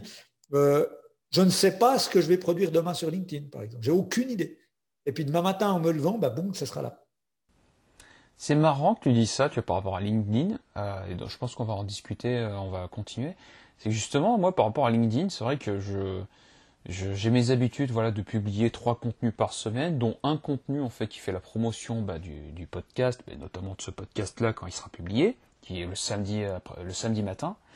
Et c'est vrai qu'après tu vois je publie tu vois le, mardi et le jeudi. Et au départ moi ce que je faisais c'est que je que moi je, recycle en fait souvent les, mails que j'ai écrits. Je les recycle tu vois je, je fais un mail par jour. Et, euh, et, en fait, je recycle. Je me fais, je m'embête pas, je vais reprendre. Mais ce que je fais en général, c'est que je retaille et euh, je m'amuse en fait à retailler mon mail pour qu'il soit LinkedIn compatible. Et donc ça fait souvent des mails beaucoup plus courts. Et de temps en temps, parfois, j'ai pas d'inspiration parmi ce que j'ai partagé en mail. Je me dis, ouais, finalement, euh, dans ce que j'ai partagé, je, je vois pas ce qui pourrait être allé à LinkedIn. Bah, parfois, je, je me laisse inspirer en fait par ce qui vient. Et justement, un des derniers posts que j'ai fait, euh, justement, moi je, je génère pas beaucoup de vues, tu vois, sur LinkedIn, mais c'est pas ça le plus important pour moi. Mais justement, moi j'ai fait un post. C'était justement euh, le post s'appelait voilà, moi je sais rien faire d'autre qu'écrire, tu vois. Et j'expliquais en fait que bah voilà sur LinkedIn, bon t'as des des gens qui font des euh, c'est un kaléidoscope, tu vois, de couleurs, de pastels. Et que bah, voilà, t'as des gens qui font des vidéos avec les sous-titres, tu vois, pour éviter aux gens, tu vois, d'appuyer sur le bouton t'as les carousels de belles images, tu vois, euh, notamment, tu vois, t'as le camarade Christopher Piton que j'ai interviewé, voilà, dont notamment il y aura l'interview là quand ce sera publié. Et puis t'en as d'autres qui font, voilà, de, belles images, tu vois, avec des citations d'inspiration. J'expliquais, voilà, que moi, bon, mon truc, euh, moi je sais faire qu'écrire, tu vois, et que euh, c'est le truc en fait. Ouais, voilà, je dis voilà, moi je sais faire qu'écrire, je sais pas faire autre chose, tu vois que moi je dis souvent que enfin, je, je lui expliquais dans ce post que c'était mon côté ringard, tu vois. Donc, euh, et ben ce post a fait a dû approcher voilà les 2000 vues et j'ai toujours pas compris pourquoi. Mais une des raisons, en tout cas tu, tu, me, tu me donnes la raison, c'est que finalement, bah j'étais moi-même quoi. J'étais totalement spontané. Euh, j'exprimais vraiment ce que je pensais, hein, parce que c'est vraiment ce que je pense, tu vois. Je me dis, ah non, et face à tous ces gens, tu vois, qui, qui publie des carousels, des photos. Je, non, mais moi, je, moi, je suis un ringard, quoi. Mais je l'assume. Et, tu vois, ouais, il y a une question, une fois de plus, vibratoire. Après, c'est clair, moi, alors là, c'est de la production de contenu personnel. Après, euh, c'est vrai que lorsque j'accompagne mes clients, euh, on, les accompagne dans une, un développement, par exemple, d'une de toute une présence sur les différentes plateformes avec des objectifs spécifiques. Euh, on, on, sait être, je sais être beaucoup plus carré, euh, servir des objectifs une stratégie, d'utiliser, comme tu disais, parce qu'il ne faut pas oublier que mon métier de base, c'est de fabriquer des algorithmes, donc je sais comment ils fonctionnent, je sais les lire, je sais les décrypter pour essayer de trouver des fois des, voilà, des, mécaniques qui permettent d'avoir un, euh, de mettre toutes les chances de notre côté pour être vu et donc d'interagir plus avec les autres. Je connais les techniques de copywriting, c'est mon métier, mais euh, je fais vraiment la différence entre ça et une production de contenu personnel tel que je le fais, mais ce que je vois également chez les clients, c'est que les contenus qui marchent le mieux, alors il y a toute une communication qui est généralement une communication calée, institutionnelle, stratégique, et tout à coup, il y a un ovni. Et cet ovni, c'est le, c'est le contenu que tu dis, que tu fais à l'émotion, que tu fais euh, parce que tout à coup, tu sens que c'est le truc, tu as envie de dire quelque chose. Et quand tu es direct, totalement aligné, t'es toi-même, avec ton langage, avec tes trucs, euh, et c'est là tout d'un coup que ça marche. Parce que touche l'autre. Tu vois, d'humain à humain. B2B, B2C, ça veut rien dire. quoi. C'est toujours humain à humain. Et dès que tu, rentres là-dedans, tout à coup, il y a une sorte de magie qui se met en place. Et cette magie, c'est comme quand, dans, réseau social, LinkedIn les autres, il y a le mot social et on l'oublie trop souvent. Et oui, il y a des écrans, il y a, il y a des applications, mais de l'autre côté, il y a un autre être humain. Et euh, cet autre être humain, eh bien, comment tu lui parlerais si tu l'avais en face de toi euh, Si tu commences à dire, OK, je passe un moment où je bois une bière avec un pote et j'ai préparé toute une stratégie, alors je lui parlais de ça, de ça, parce que j'ai tel et tel objectif, tu vas pas souvent, il va pas souvent avoir envie de boire une binge avec toi. Quoi. Hein, il y a un côté euh, authenticité, euh, vibration commune. moi, je dis les meilleurs contenus, ceux qui marchent le mieux, c'est généralement quand tu as un peu les. quand la chair de poule quand tu l'écris. Et, là, ça fonctionne généralement vachement bien. Moi, j'ai un petit truc que je peux partager avec l'audience. Euh, souvent, j'écoute de la musique quand j'écris un post LinkedIn. Et je choisis une musique qui reflète mon, ma vibration, ma vibe du moment. Quoi. Et tout à coup, là, il y, a quelque chose qui se passe. Mmh. Eh ben, tu vois, par rapport à ce poste-là, moi je sais qu'il était vraiment aligné parce que parce qu'en fait, c'est vraiment quelque chose en fait que je pense réellement. Et moi je pense qu'il y a bien aidé, c'est que c'est mon côté râleur, tu vois, c'est que on voit que c'est personnel parce que il y a un peu le côté râleur en fait dans mon poste, mais mais je suis je suis comme ça, tu vois, ça, tu vois, on parlait de défauts, tu vois, donc c'est vrai que moi je suis je suis plutôt râleur, tu vois, donc euh, je je tu vois, je fais pas une moue, tu vois, qui fait euh, qui fait une moue, tu vois comme ça, donc moi je suis plutôt râleur, tu vois, donc et je suis plutôt du genre Oh putain, mais ça me fait chier là. Putain, mais arrête de me faire chier, putain. Et ouais, c'est vrai que je suis plutôt comme ça. C'est, euh, je suis comme ça, tu vois, c'est comme ça. C'est, à moment donné, tu vois, je fais des trucs, non mais putain, mais ferme ta gueule, quoi. Mais c'est plus possible, tu vois, non mais j'en peux plus là. Moi, je suis comme ça, donc euh, c'est dans ma nature. Et euh, même si je vois le positif, oh, j'ai un gros côté râleur. Et, euh, et je crois qu'apparemment, ça, ça a dû se sentir, tu vois. Si je devais l'expliquer, c'est qu'apparemment, dans ce que j'ai pu partager, bah, je crois que ça se sent en fait et que ça donne un côté vrai en fait au contenu. C'est-à-dire que c'est pas uniquement un contenu qui est préparé avec un objectif ciblé. Bien sûr que c'est important hein, de voir des objectifs ciblés. Forcément, ça fait partie d'une stratégie plus globale, mais je pense que ouais, c'est comme tu l'as dit, c'est important d'avoir des espaces d'expression. Ouais, ouais, vraiment, très clairement. Très, clairement tu sais, on, fait, on dit toujours, euh, parce qu'on revenons au business quand même, parce qu'il ne faut pas non plus le mm. diaboliser, on dit toujours qu'on fait plus volontiers du business avec quelqu'un qu'on connaît, avec quelqu'un en qui on a confiance, puis quelqu'un qu'on estime. Pour pouvoir créer une vraie relation authentique, euh, émotionnelle, euh, il faut que de l'autre côté, ben, il y ait cette authenticité qui fait qu'on peut s'attacher aux aspérités. On aime, on déteste, mais euh, le côté, euh, c'est ce qui fait que les, marques hyper institutionnelles ont beaucoup, beaucoup de peine dans ce nouveau monde parce que eux, c'est pas leur manière. On, hein, on exprime, je prends un domaine que je connais bien parce que je, vis dans ce contexte-là. l'horlogerie de luxe, ben dans l'horlogerie de luxe, quand tu commences à dire aux gens, faut être vulnérable, faut être vous-même, ils disent ça va pas, ou bien, tu vois. Et c'est là où ça marche pour de vrai, quoi. C'est euh, quand on revient à cette relation humain à humain et qu'on tisse ce lien authentique qui crée cette émotionnalité. Euh, les copains qu'on a, euh, les, amis proches, c'est pas uniquement parce qu'ils font tel et tel job. On est copains avec eux parce qu'ils font tel et tel job. Ils aiment le même club de foot. Par contre, qu'on est en contradiction sur notre truc, c'est tous les prismes de, la marque, les prismes cette espèce de prisme protéiforme d'un individu, si on parle de personal branding, qui fait qu'on peut s'y attacher ou alors s'en détacher. Mais à vouloir plaire à tout le monde, on plaît, plaît à personne. Tu vois, le truc.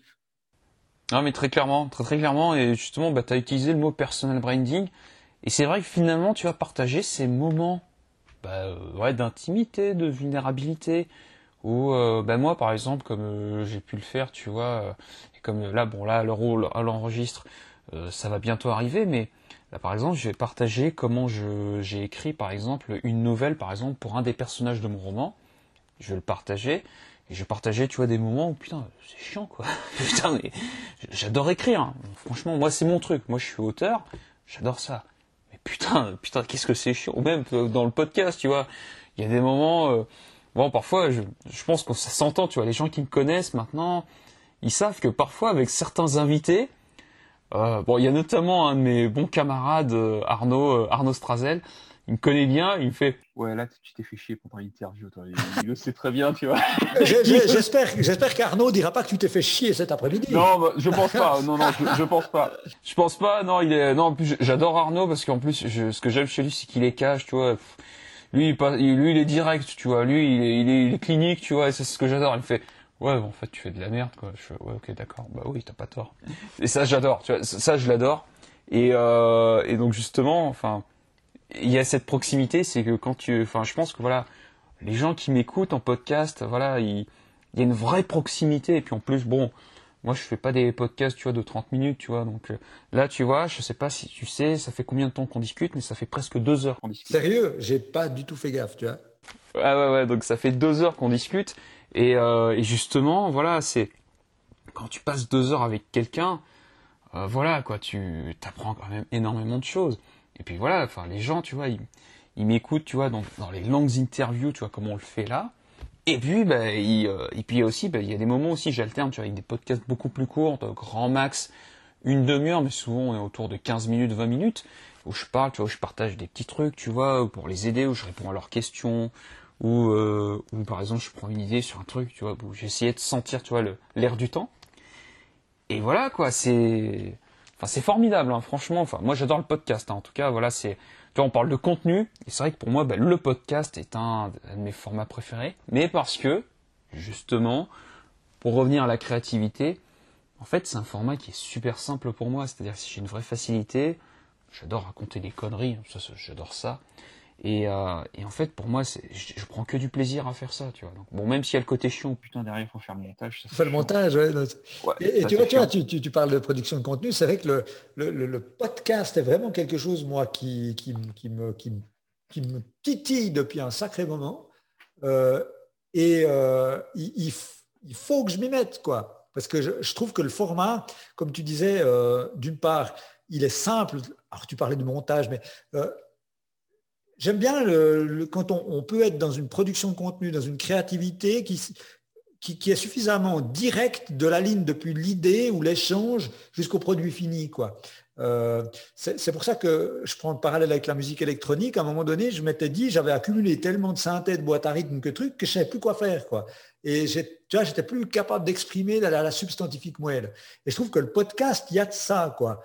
Il n'y a pas d'artifice de montage vidéo avec des trucs dans tous les sens. Tu soignes pas ton, ta, lumière, ta colorimétrie. Tu tu n'es pas en train de penser à ça?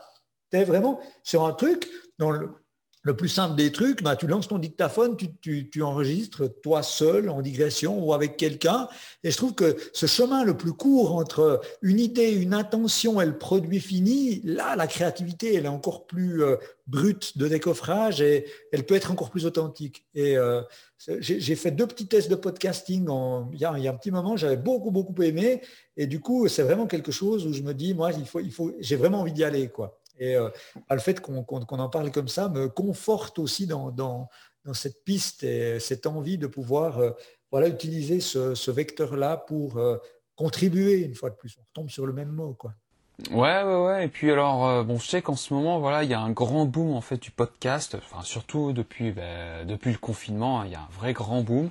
Vraiment, voilà, moi des podcasts, c'est vrai que ça fait des années que j'en consomme, mais je pense que c'est un format en fait qui va pas, voilà, même si aujourd'hui il a un grand boom pendant des années, en fait, c'est un format qui n'a pas bougé, en fait, qui, qui était dans son coin, qui existait, mais voilà, il n'a pas fait de grand boom, tu vois, comme euh, les blogs, comme les, euh, les vidéos.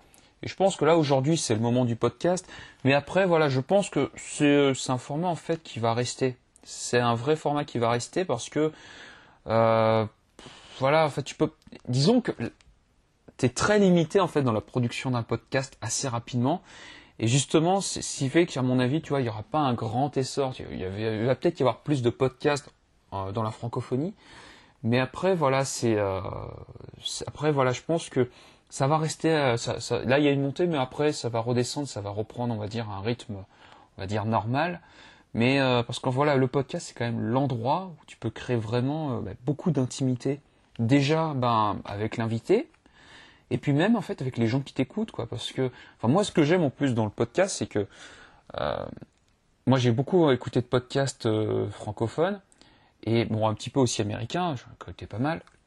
C'est vrai que souvent en fait c'est il y a une même façon de parler d'échanger qui fait pas toujours naturel tu vois que c'est préparé.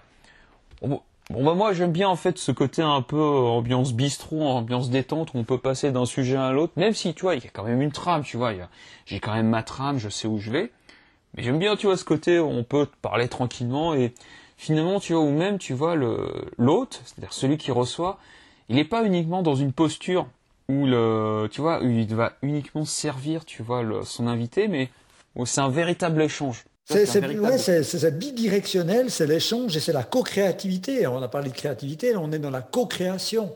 Et, et, ça, je trouve génial. Et puis, sur le format podcasting, ce qu'on peut aussi dire, que je trouve passionnant, c'est le côté friction. quoi. Hein. Non mm. seulement ça enlève de la friction pour la production, parce que hein, on est dans un, on vient de le dire, un, média ou un médium, euh, dans la production, il y a moins de friction.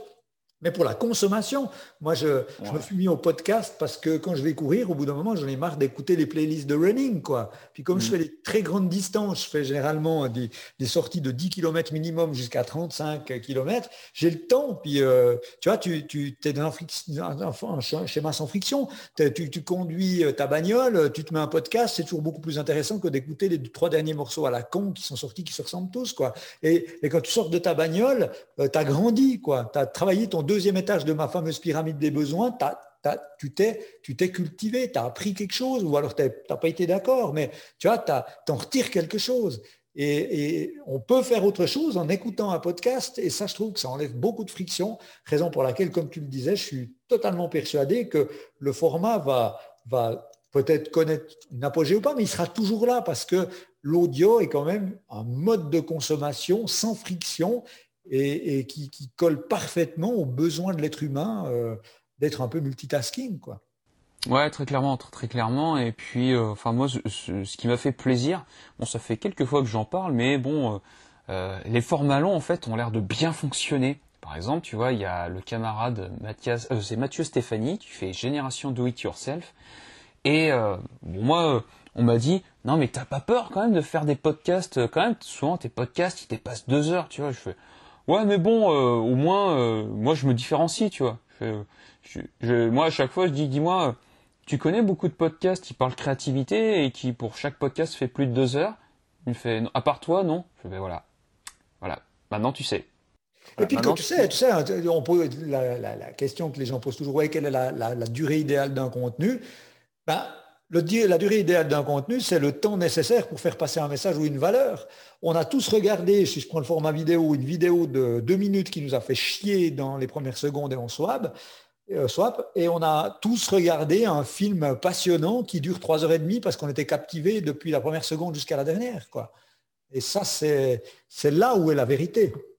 Ouais, très clairement, très très clairement.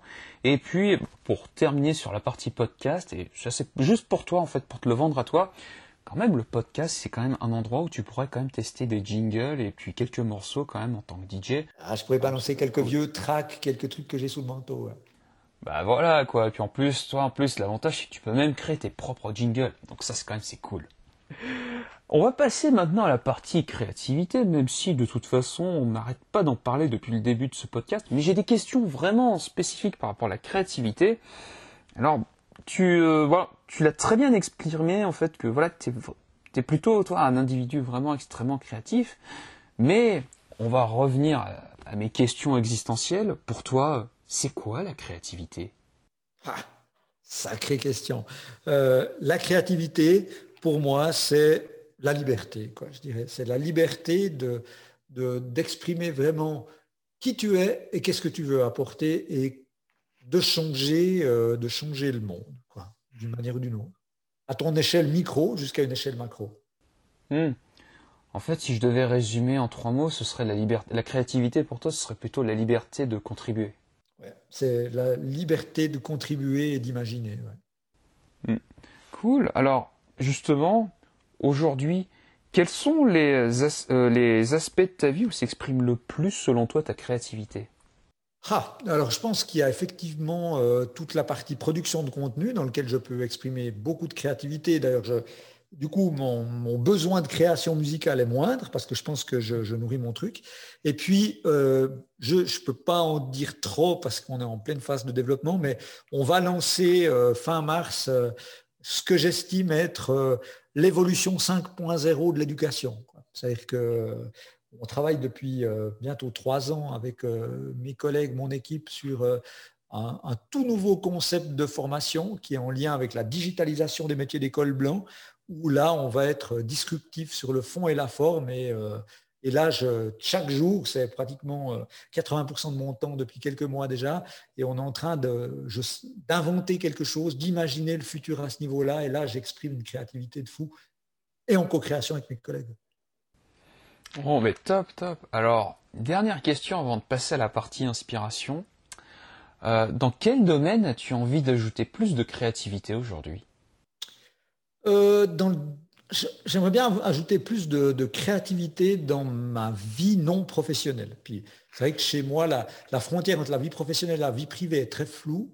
mais ce qui fait que j'ai envie de, retrouver, comme je l'avais pour la musique, je, me suis découvert une passion pour la photo, des, espaces de respiration créative, mais qui sont non liés à euh, mes activités, métiers, business ou autres. Parce que comme les, les, frontières sont floues, euh, j'ai l'impression que voilà, il n'y a plus vraiment de différence entre les deux et j'ai vraiment besoin d'aller tâter un peu de la créativité pour la créativité sans aucun, euh, sans aucune, aucun lien avec, avec une de mes activités business ou entreprise.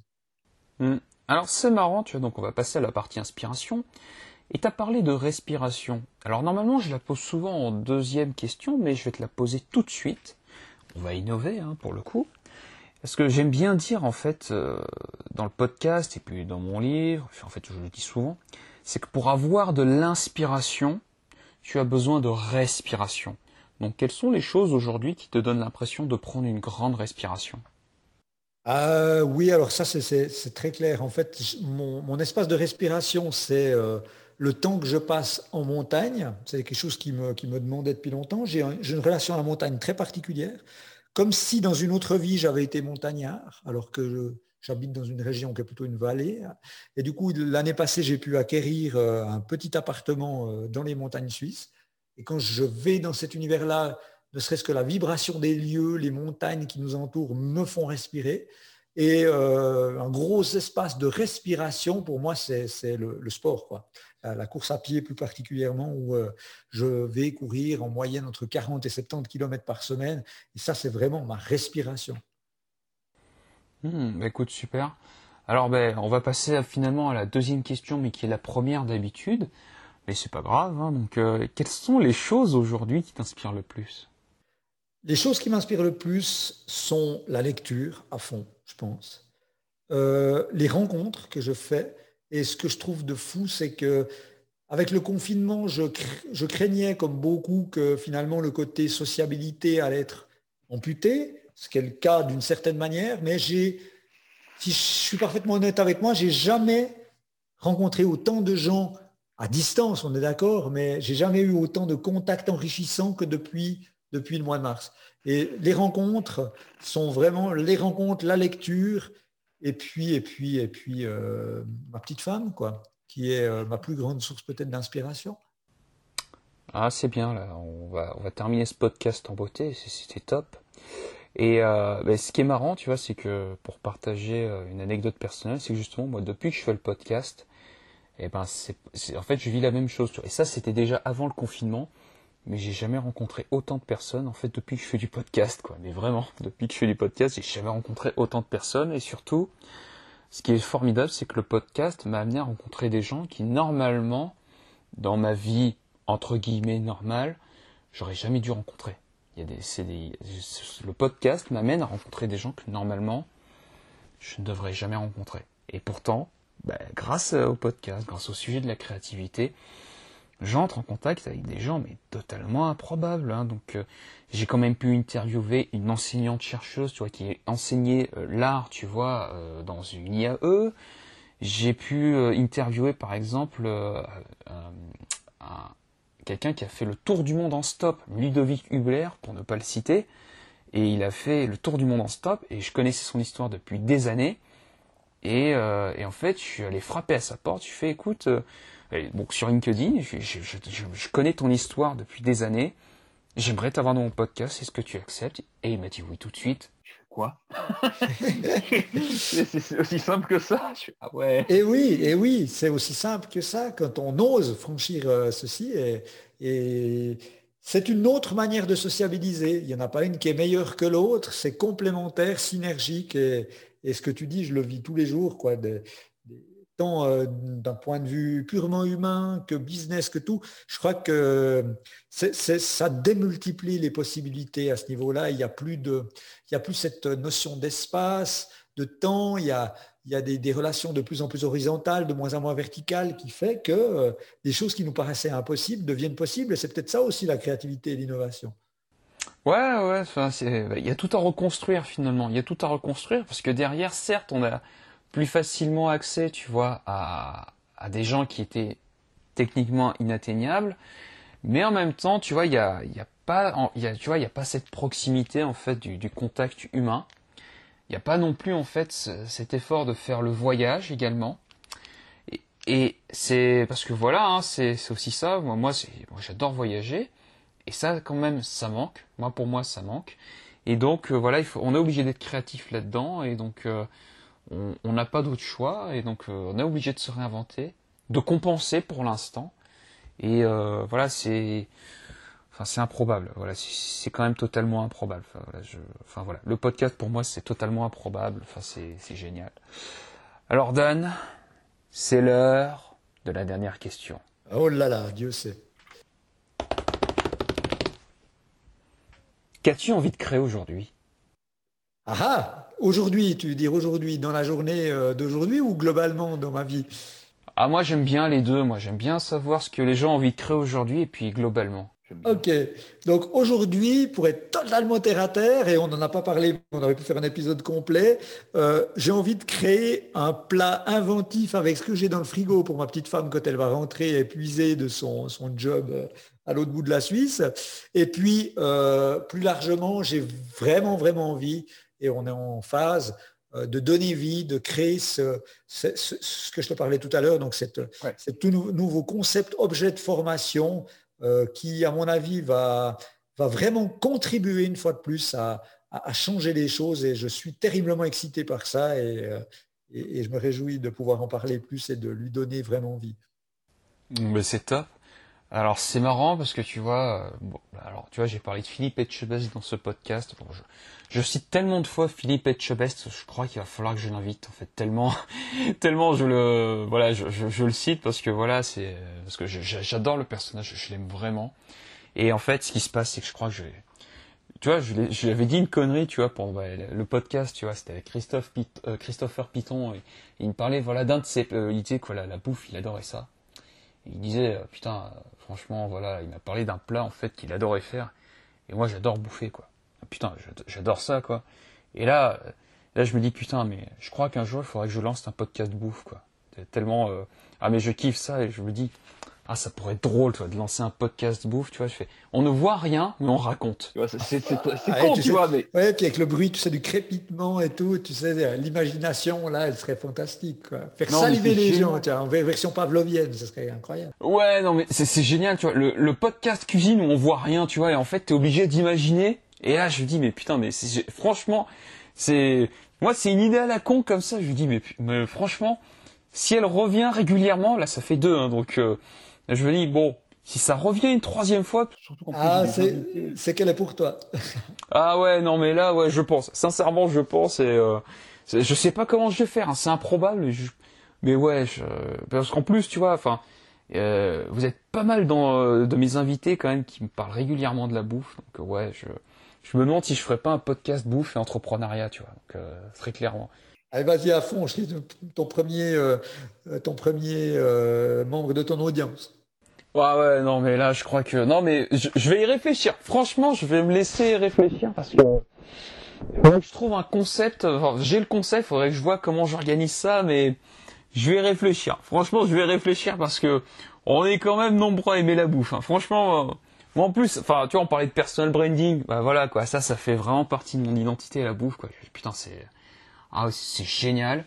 Et euh, ouais, je veux sincèrement, je vais y réfléchir. Dan, je te remercie vraiment c'est moi qui te remercie. J'ai passé, tu vois, j'ai pas vu le temps passer, c'était top, quoi.